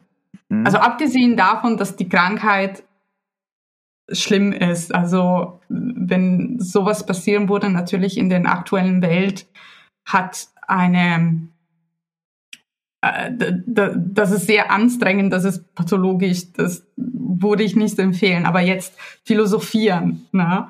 lass uns philosophieren. Diese Person könnte ausstehen und er wäre, diese Person wäre ein Whiteboard. Also Whiteboard im Sinne von eine, eine weiße Tafel. Und könnte einfach den ersten Schritt machen ohne Vorprägungen. Okay, also furchtbar in, anstrengend, ja, ja. Genau, also furchtbar anstrengend. Es gibt, also in Memento ist die Story, dass er herausfinden will, wer seine Frau umgebracht hat. Und mhm. das ist sein täglicher Kampf, das herauszufinden. Wieder zu Oliver Sacks, der hat natürlich auch dazu schon was geschrieben. Und äh, zwar ging es da um Patienten mit einem nestischen Syndrom, die also wirklich nur diese drei Minuten Kurzzeitgedächtnis hatten mhm. und alles, was danach nicht kam. Und er hat einem solchen Patienten dann ein dieses Foto, weißt du, was von der Mondoberfläche aufgenommen wurde, wo die Erde aufgeht. Kannst mhm. du dich erinnern? So ein riesen, äh, ja. ein Wahnsinnsbild, ein ikonisches Bild. Und, und er schaut es an und sagt, das ist ja Quatsch, dazu müsste man doch erst auf dem Mond gelandet sein. Die Szene spielt in den 80ern. Und dann fragt er ihn, sag mal, wenn die Leute noch nicht auf dem Mond gelandet sind, in welchem Jahr leben wir dann? Und dann sagt er, ja, 62 natürlich. Und dann zeigt Oliver Sacks ihm einen Spiegel. Und der, der fällt völlig vom Glauben ab und bricht zusammen, weil er da drin einen alten Mann sieht und nicht den 35-jährigen Mann, der er 1962 war, wo sein Gedächtnis stehen geblieben ist. Mhm. Und Oliver Sacks hat dann auch ein schlechtes Gewissen, dass er jetzt diesen Mann traurig gemacht hat und so. Er löst es ganz pfiffig. Er sagt, schau mal, da draußen ist ein Vogel. und der Mann schaut aus dem Fenster und vergisst, dass er in den Spiegel geschaut hat und traurig war. Mhm. So, das ist kein Whiteboard. Das ist, das ist, das ist ein schlechter Radiergummi an einem billigen Bleistift. Mhm. Der kann überhaupt nichts entwickeln, sondern der ist völlig handlungsunfähig. Der lebte in einer betreuten Einrichtung. Der mhm. kann überhaupt nichts mehr machen. Ja, weil vermutlich wurde eine Reihe an, an Grundgerüst fehlen. Ja. Na, ja, ähm, einfach die, die Lebensfähigkeiten ausmacht. Aber das, was du gerade ja. fantasiert hast, das wäre wie, hast du in täglich grüßt das Murmeltier und täglich grüßt das Murmeltier gesehen? Nein. Mit Bill Murray, wo er äh, jeden Morgen geht dann der Wecker an und äh, immer zur selben Uhrzeit, ich glaube 6.13 Uhr oder so. Und dann äh, das erste Mal wundert er sich noch, dass irgendwie die ersten Sachen des Tages gleich sind. Und dann äh, wiederholt sich der Tag einfach. Und er stellt dann aber nach einer Zeit fest, er kann das auch verändern. Er kann einfach gucken, was er aus dem Tag macht. Und er rettet dann ganz gelangweilt schon irgendwelche Leute. Der eine, wo er weiß, dass der dann in eine tiefe Pfütze reinlatschen will. Und je nachdem, wie sein Tag ist, mal schaut er zu und findet es lustig, mal hilft er ihm und sagt ihm, er soll da laufen. Und also die Idee dabei ist, dass er einen, einen Tag entwickeln muss, in dem er halt Gutes tut. Und mhm. äh, er lernt dann zum Beispiel Eisschnitzerei und macht dann ganz tolle Figuren, weil er am nächsten Tag eh wieder da ist und so. Und äh, kann also ganz viele Fähigkeiten ausprägen. Mhm. Es geht natürlich um eine Frau und er möchte sie überzeugen, dass er halt ein super Typ ist und dass sie sich bitteschön in ihn verlieben muss. Und er strengt sie immer mehr an und strengt sie immer mehr an und es klappt natürlich nicht. Und ich weiß nicht mehr ganz genau, wie es ausgeht. Es wäre jetzt aber auch irgendwie albern für alle Leute, die Lust haben, Filme der 80er zu sehen. die sollen jetzt dieses, äh, das, das, Ende ist romantisch, das weiß ich noch, und äh, dann sollen die Leute sich den Film einfach selber anschauen. Die Musik ist auch, der, der Wecker geht dann immer so, um da, da, um da, da, um da. Sehr lustig. Ja, ich empfehle den schon. Es ist schon ein schöner Film, romantischer Film. Alle Links äh, musst du die jetzt unten. ja, aber ja, weil, weil so Prägungen sind nicht anders als Gedanken, die wir haben, sind Gewohnheiten, ne? die unglaublich hilfreich sind, damit wir genau nicht komplett verloren sind. Ähm, aber am Ende sind elektrische Impulse. Mhm.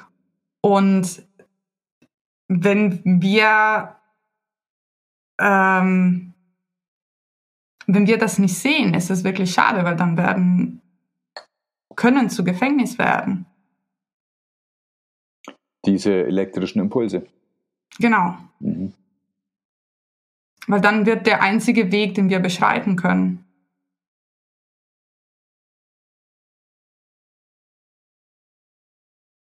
Wenn wir sehen, aha, ähm, das Nies-Klauen, es ist ein elektrischer Impuls in meinem Kopf ähm, und weitere elektrische Impulse damit verbunden sind. Ja, ich finde es eine Gesellschaft, in dem nicht geklaut wird, besser, kann man schon sagen, ähm, als eine Gesellschaft, in dem das Klauen erlaubt ist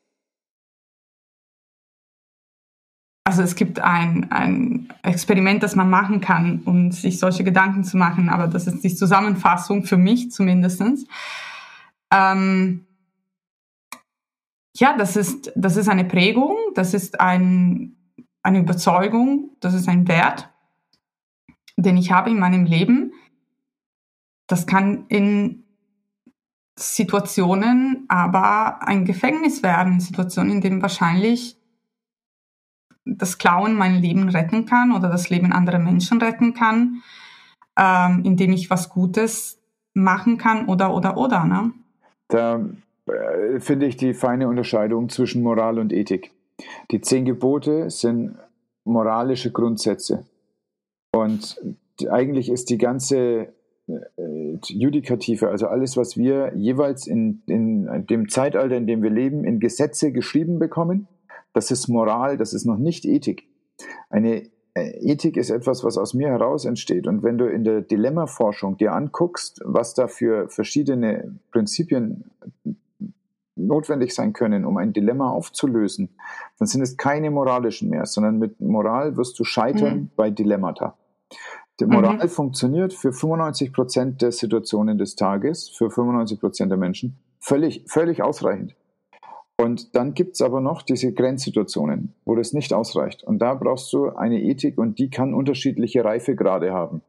Und es ist so, dass überhaupt erst am bestimmten Alter oder sagen wir, im Entwicklungsalter das überhaupt erst möglich ist, sich von der Moral so weit zu lösen, dass wir in der Lage sind, eigenständiges ethisches Urteil zu machen. Dass zum Beispiel es korrekt mhm. sein kann, etwas zu klauen, weil es ein höherwertigeres Rechtsgut gibt, was dadurch geschützt wird. Also wenn ich mhm. ein Medikament stehle, um das jemand zu geben, der damit überlebt, dann mhm. regt sich der auf, von dem ich es gestohlen habe. Aber äh, es ist ein ganz kleines bisschen egal, weil dafür jemand überlebt hat. Wenn mhm. du aber in einer mm, Gesellschaft bist, in der moralisch festgelegt ist, dass nicht geklaut wird, dann werde ich mich vor Gericht verantworten müssen dass ich geklaut habe. Und es hat keine Bedeutung, dass ich damit jemand das Leben gerettet habe. Mhm. Sondern erstmal muss ich mich dieser Moralverletzung, der, der Kodexverletzung, ich habe geklaut, ähm, stellen und mich dafür verantworten. Bei mir ist es hilfreich, wirklich dieses Bild von elektrischen Impulse, weil ich denke, das Gesetz ist auch das Ergebnis von einen elektrischen Impuls. Also der Gedanke, dass Gesellschaften sich ein Kodes geben müssen. Na? Erziehung, das finde ich total spannend. Das hatten wir die Diskussion an der Uni. Die Erziehung ist unterschiedlich vom Land zu Land, von Region zu Region. Also die Normen, die ähm, die die Kinder prägen sozusagen. Ne? Du, du, du bist Vater, du versuchst bestimmte Werte zu vermitteln an dein Kind. Diese Werte sind von Land zu Land unterschiedlich. Ja, tatsächlich versuchen wir das sehr universelle Werte zu machen, wenn es die gibt. Also wir sagen zum Beispiel, wir schlagen keine kleineren. Mhm. Das ist uns wichtig, dass er das lernt. Und mhm. aber zum Beispiel ist es für uns völlig okay, wenn er mit Essen auf den Tisch matscht weil wir das wichtig finden, sinnlich zu leben und sinnlich zu essen. Ich weiß aber auch, dass das für manche Leute gar nicht schön ist. Mhm. Und unser Tisch ist, aber also wir haben unseren Tisch so gekauft, dass er das aushält. Also mhm. das war uns wichtig. Und äh, so meine ich schon, dass das das sind beides relativ universelle Werte, aber auch nur aus meiner Sicht. Mhm, absolut. Genau. Deswegen ja. ist das Wort universell natürlich großer Blödsinn in dem Zusammenhang. Aber es mhm. ist zumindest die Richtung, in die ich schaue. Also es ist etwas, von dem ich mir wünsche, dass das möglichst viele Leute genauso erleben können wie er. Und bei mir ist die ganze, den ganzen Druck weggegangen. Also ich bin nicht Eltern, aber es geht vielmehr darum, ähm, welche anhand welche Werte möchte ich leben, mein Alltag und mein Leben, ist der Druck weggegangen, dieses Universelles zu suchen. Also immer recht zu haben, weil ich weiß, es geht wirklich um elektrische Impulse und die sich auf meine, die auf meine Vergangenheit zurückgreifen und in zwei Stunden kann ich das ist das Schöne. Ich kann mir erlauben, komplett andere Meinung zu sein. Mhm. Weil ich sehe, aus welchem Material diese Werte gemacht sind. Aus dem Nichts. Das kannst du aber, weil du im Hintergrund diese, das äh, Bewusstsein und den Geist hast. Du hast schon eine normative Energie bei dir. Mhm. Es ist nur keine, die auf der elektrischen Impulsebene ist, sondern mhm. es ist eine, die auf dieser energetischen Ebene ist. Genau, die sich irgendwie durch elektrischen Busse äußert, also durch, trotzdem genau. durch Gedanke genau. äußert, genau. Ja, und deswegen ist der Aha. Gedanke austauschbar, aber ich glaube, in der Tiefe drinnen hast du ähm, schon unverrückbar starke Werte, aber eben nicht so oberflächliche. Ich glaube, das haben alle. Also ich glaube, wenn Menschen wirklich erkennen, dass sie nicht in Gefahr sind, ja. dann hypothetischerweise für immer, jede Sekunde, dann würden wir keine Gesetze brauchen. Nee, dann würden wir auch echt andere Sachen noch machen. Dann würden wir unsere Tage anders verbringen. Dann würden die Leute mehr malen, mehr Musik machen, mehr Gespräche führen. Du, du klaust mir was, dann wurde ich wirklich aus der Liebe ähm, dich verstehen. Fällt mir dieses Wort ein. Ne? Ich wurde dich verstehen und wahrscheinlich Grenze setzen und sagen, ich mag das nicht, wenn du klaust bei mir, aber es wurde auch total liebevoll sein dir gegenüber. Ne?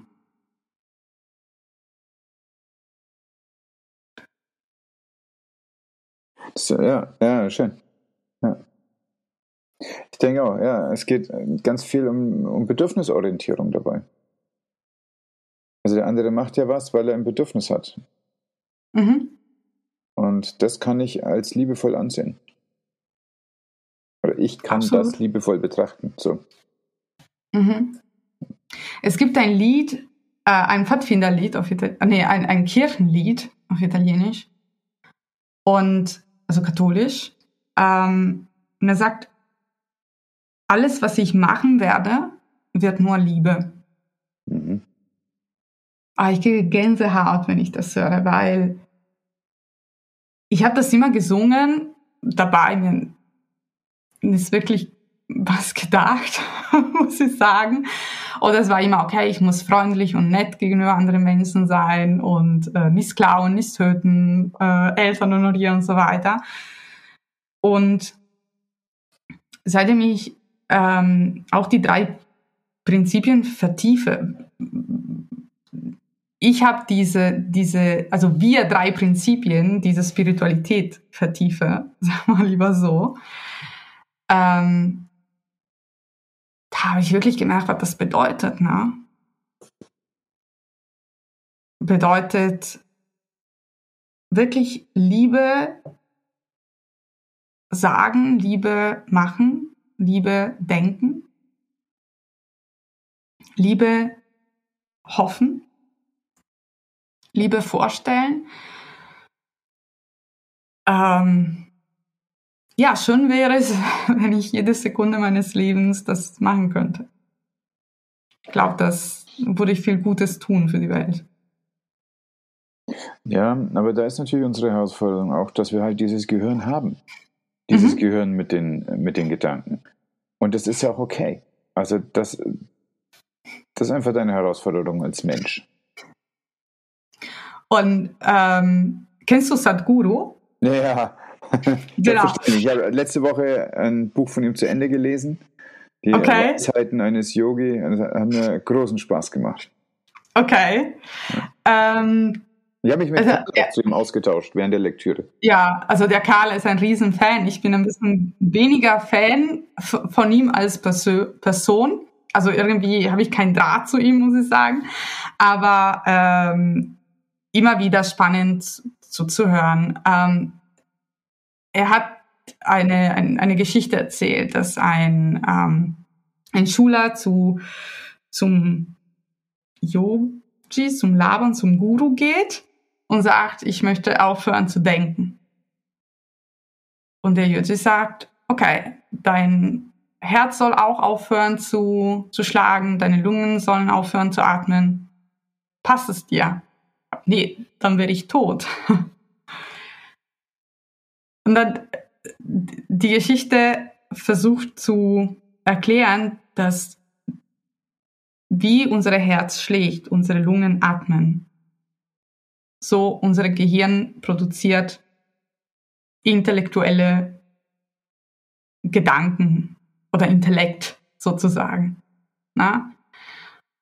Und das abzuschalten, es ist, es ist es Sterben, es ist eine wichtige Funktion unseres Gehirns und das ist auch nicht erwünschenswert, das abzustellen für immer. Ähm, schön wäre es, wenn dieses Intellekt genutzt wird,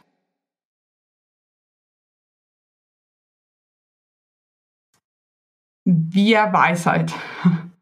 Also wenn das Intellekt der Weisheit dienen würde.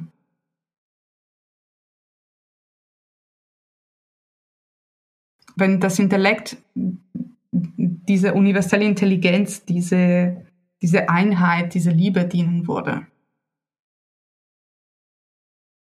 Und nicht umgekehrt. Ja. Mhm.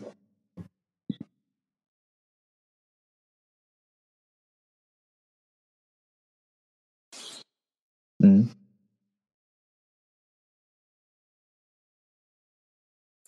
Dann würde die Weisheit dadurch ein, eine, bessere, eine bessere Verbindung schaffen können, weil die Sprache besser wird, wenn sie sich des Intellekts bemächtigen würde. Ja, das hätte ein, ein weiteres Instrument. Ja, so. Ja. Einfach. Ja.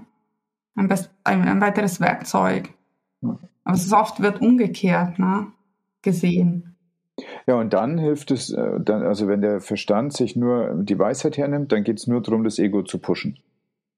Mhm, das ist, was genau. rauskommen wird dabei. Ja. Weil aus diesem Intellekt kommt oft das Gefühl, ich bin in Gefahr. Ja. ja. Also ich reduziere wirklich alles auf Gefahr, weil die Idee auch das Ego ist, ähm, ich muss besser sein als die andere Person. Mhm. Weil, das ist eine Schutzmaske, ja. Wenn, wenn ich schlechter bin, dann habe ich versagt ja. und ich, dann bin ich nichts wert. Ja. Dann bin ich in Gefahr. Und wenn wir sehen, auch wenn ich denke, dass ich nichts wert bin, bin ich nicht in Gefahr. Ähm, da ist wiederum dieser Intellekt, okay, ich, ich, ich möchte lernen, damit eine gute Note bekomme,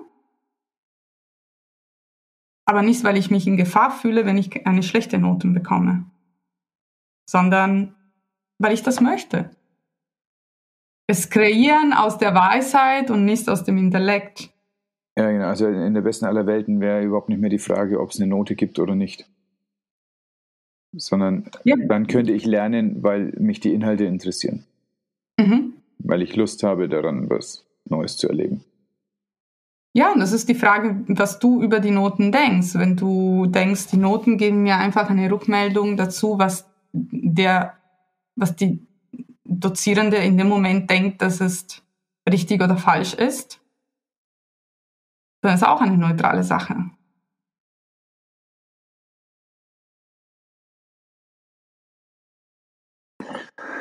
Ja. Weil du kannst sagen, ja, okay, sie denken, ich habe eine 6, ich denke, ich hatte eine 3. Blöd, dass sie jetzt das Sagen haben. Ja, ich hatte in meiner, in meiner ersten mündlichen Prüfung im Studium, Anatomie probedeutig, wurde ich nach einem, äh, einer bestimmten Konstellation von Bändern, also Knochenverbindungen, gefragt. Und zwar zwischen den Schlüsselbein und dem mhm. Brustbein. Ich hatte bis zu dem Zeitpunkt noch nicht drüber nachgedacht, dass es da Bänder geben könnte. Aber klar, war ein Gelenk, also gibt es da Bänder. Dann habe ich mir das so angeschaut und dann habe ich die benannt. Mhm. Und dann schaut er mich an und sagt, okay, das war jetzt alles richtig. Aber du hast noch nie was davon gehört, oder? Und ich sagte, nee, aber ist doch geil, oder? Und dann habe ich gesagt, weißt du, du hast es offensichtlich nicht gelernt. Ich lasse dich durchfallen. Mhm. Äh, das ist irre, weil das Ergebnis war richtig. Ich habe genau, mhm. also die, die hießen so, diese Bänder, genauso wie ich die in dem Moment gesagt habe. Das Ergebnis war richtig, Äh, der Zeitpunkt, wo ich das Ergebnis präsentiert habe, war auch richtig. Das war in der Prüfungssituation. Aber er hat nicht akzeptiert, dass ich das einfach so mir gedacht habe, sondern ich hätte dafür lernen müssen. Das war seine Voraussetzung. Mhm. Hätte ich es durch Lernen gewusst, dann wäre es okay gewesen, weil er wollte, dass ich lernen lerne. Es war ja die Probedeutig. Das passt schon, ne? Wir haben dann abends äh, uns in der Kneipe getroffen, alle, die da in der Prüfung waren. Und ich habe auch mit ihm angestoßen. Er hat gesagt, dass ich das doof fand, aber ich finde ihn ja nicht doof. Aber die Situation fand ich schon doof. Mhm. Ja. Das ist witzig, weil ich habe eine Prüfung bestanden, weil ich äh, die falsche Antwort gegeben habe. Aber die Reaktion äh, der Dozentin war, das ist eine sehr gute Antwort, leider falsch. Aber die Antwort war sehr gut. Also sie haben eine Eins. Okay. gut durchkommen mit falschen Antworten. Ja. Aber auch da, ne, wenn, oh, das habe ich nochmal, ähm, ich habe ein YouTube-Video gesehen, heißt Lama Michel, aber das ist leider auf Italienisch, aber wahrscheinlich kann man mit Untertiteln schon arbeiten. Er hat gesagt, ähm, man sollte nicht agieren anhand dessen, was gestern passiert ist. Man sollte agieren anhand dessen, was morgen sein wird. Also ich soll nicht agieren anhand dessen, was ich heute bin, sondern was ich morgen sein werde. Okay. Und da wiederum Liebe. Ja, wenn man sich nicht in Gefahr fühlt. Auch in der Situation, wo der Dozent sagt, Sie haben das richtig gesagt, aber nicht gewusst, Deswegen lasse ich sie durchfallen, wenn man sich nicht in Gefahr fühlt. Wie schön ist denn das? Jetzt im Rückblick ist eine gute Geschichte, muss ich sagen. Ja, natürlich. Also ja, klar, in dem Moment hast du wahrscheinlich nicht so toll reagiert. Genau. Hätte ich auch nicht so toll reagiert. Ja, ich war sprachlos, wie er das wagen kann. Genau. Ähm, aber wie toll wäre es gewesen, in dem Moment, also vom Gefühl her, alleine wie du dich gefühlt hast, ne, sich nicht in Gefahr zu fühlen. Ja, ja.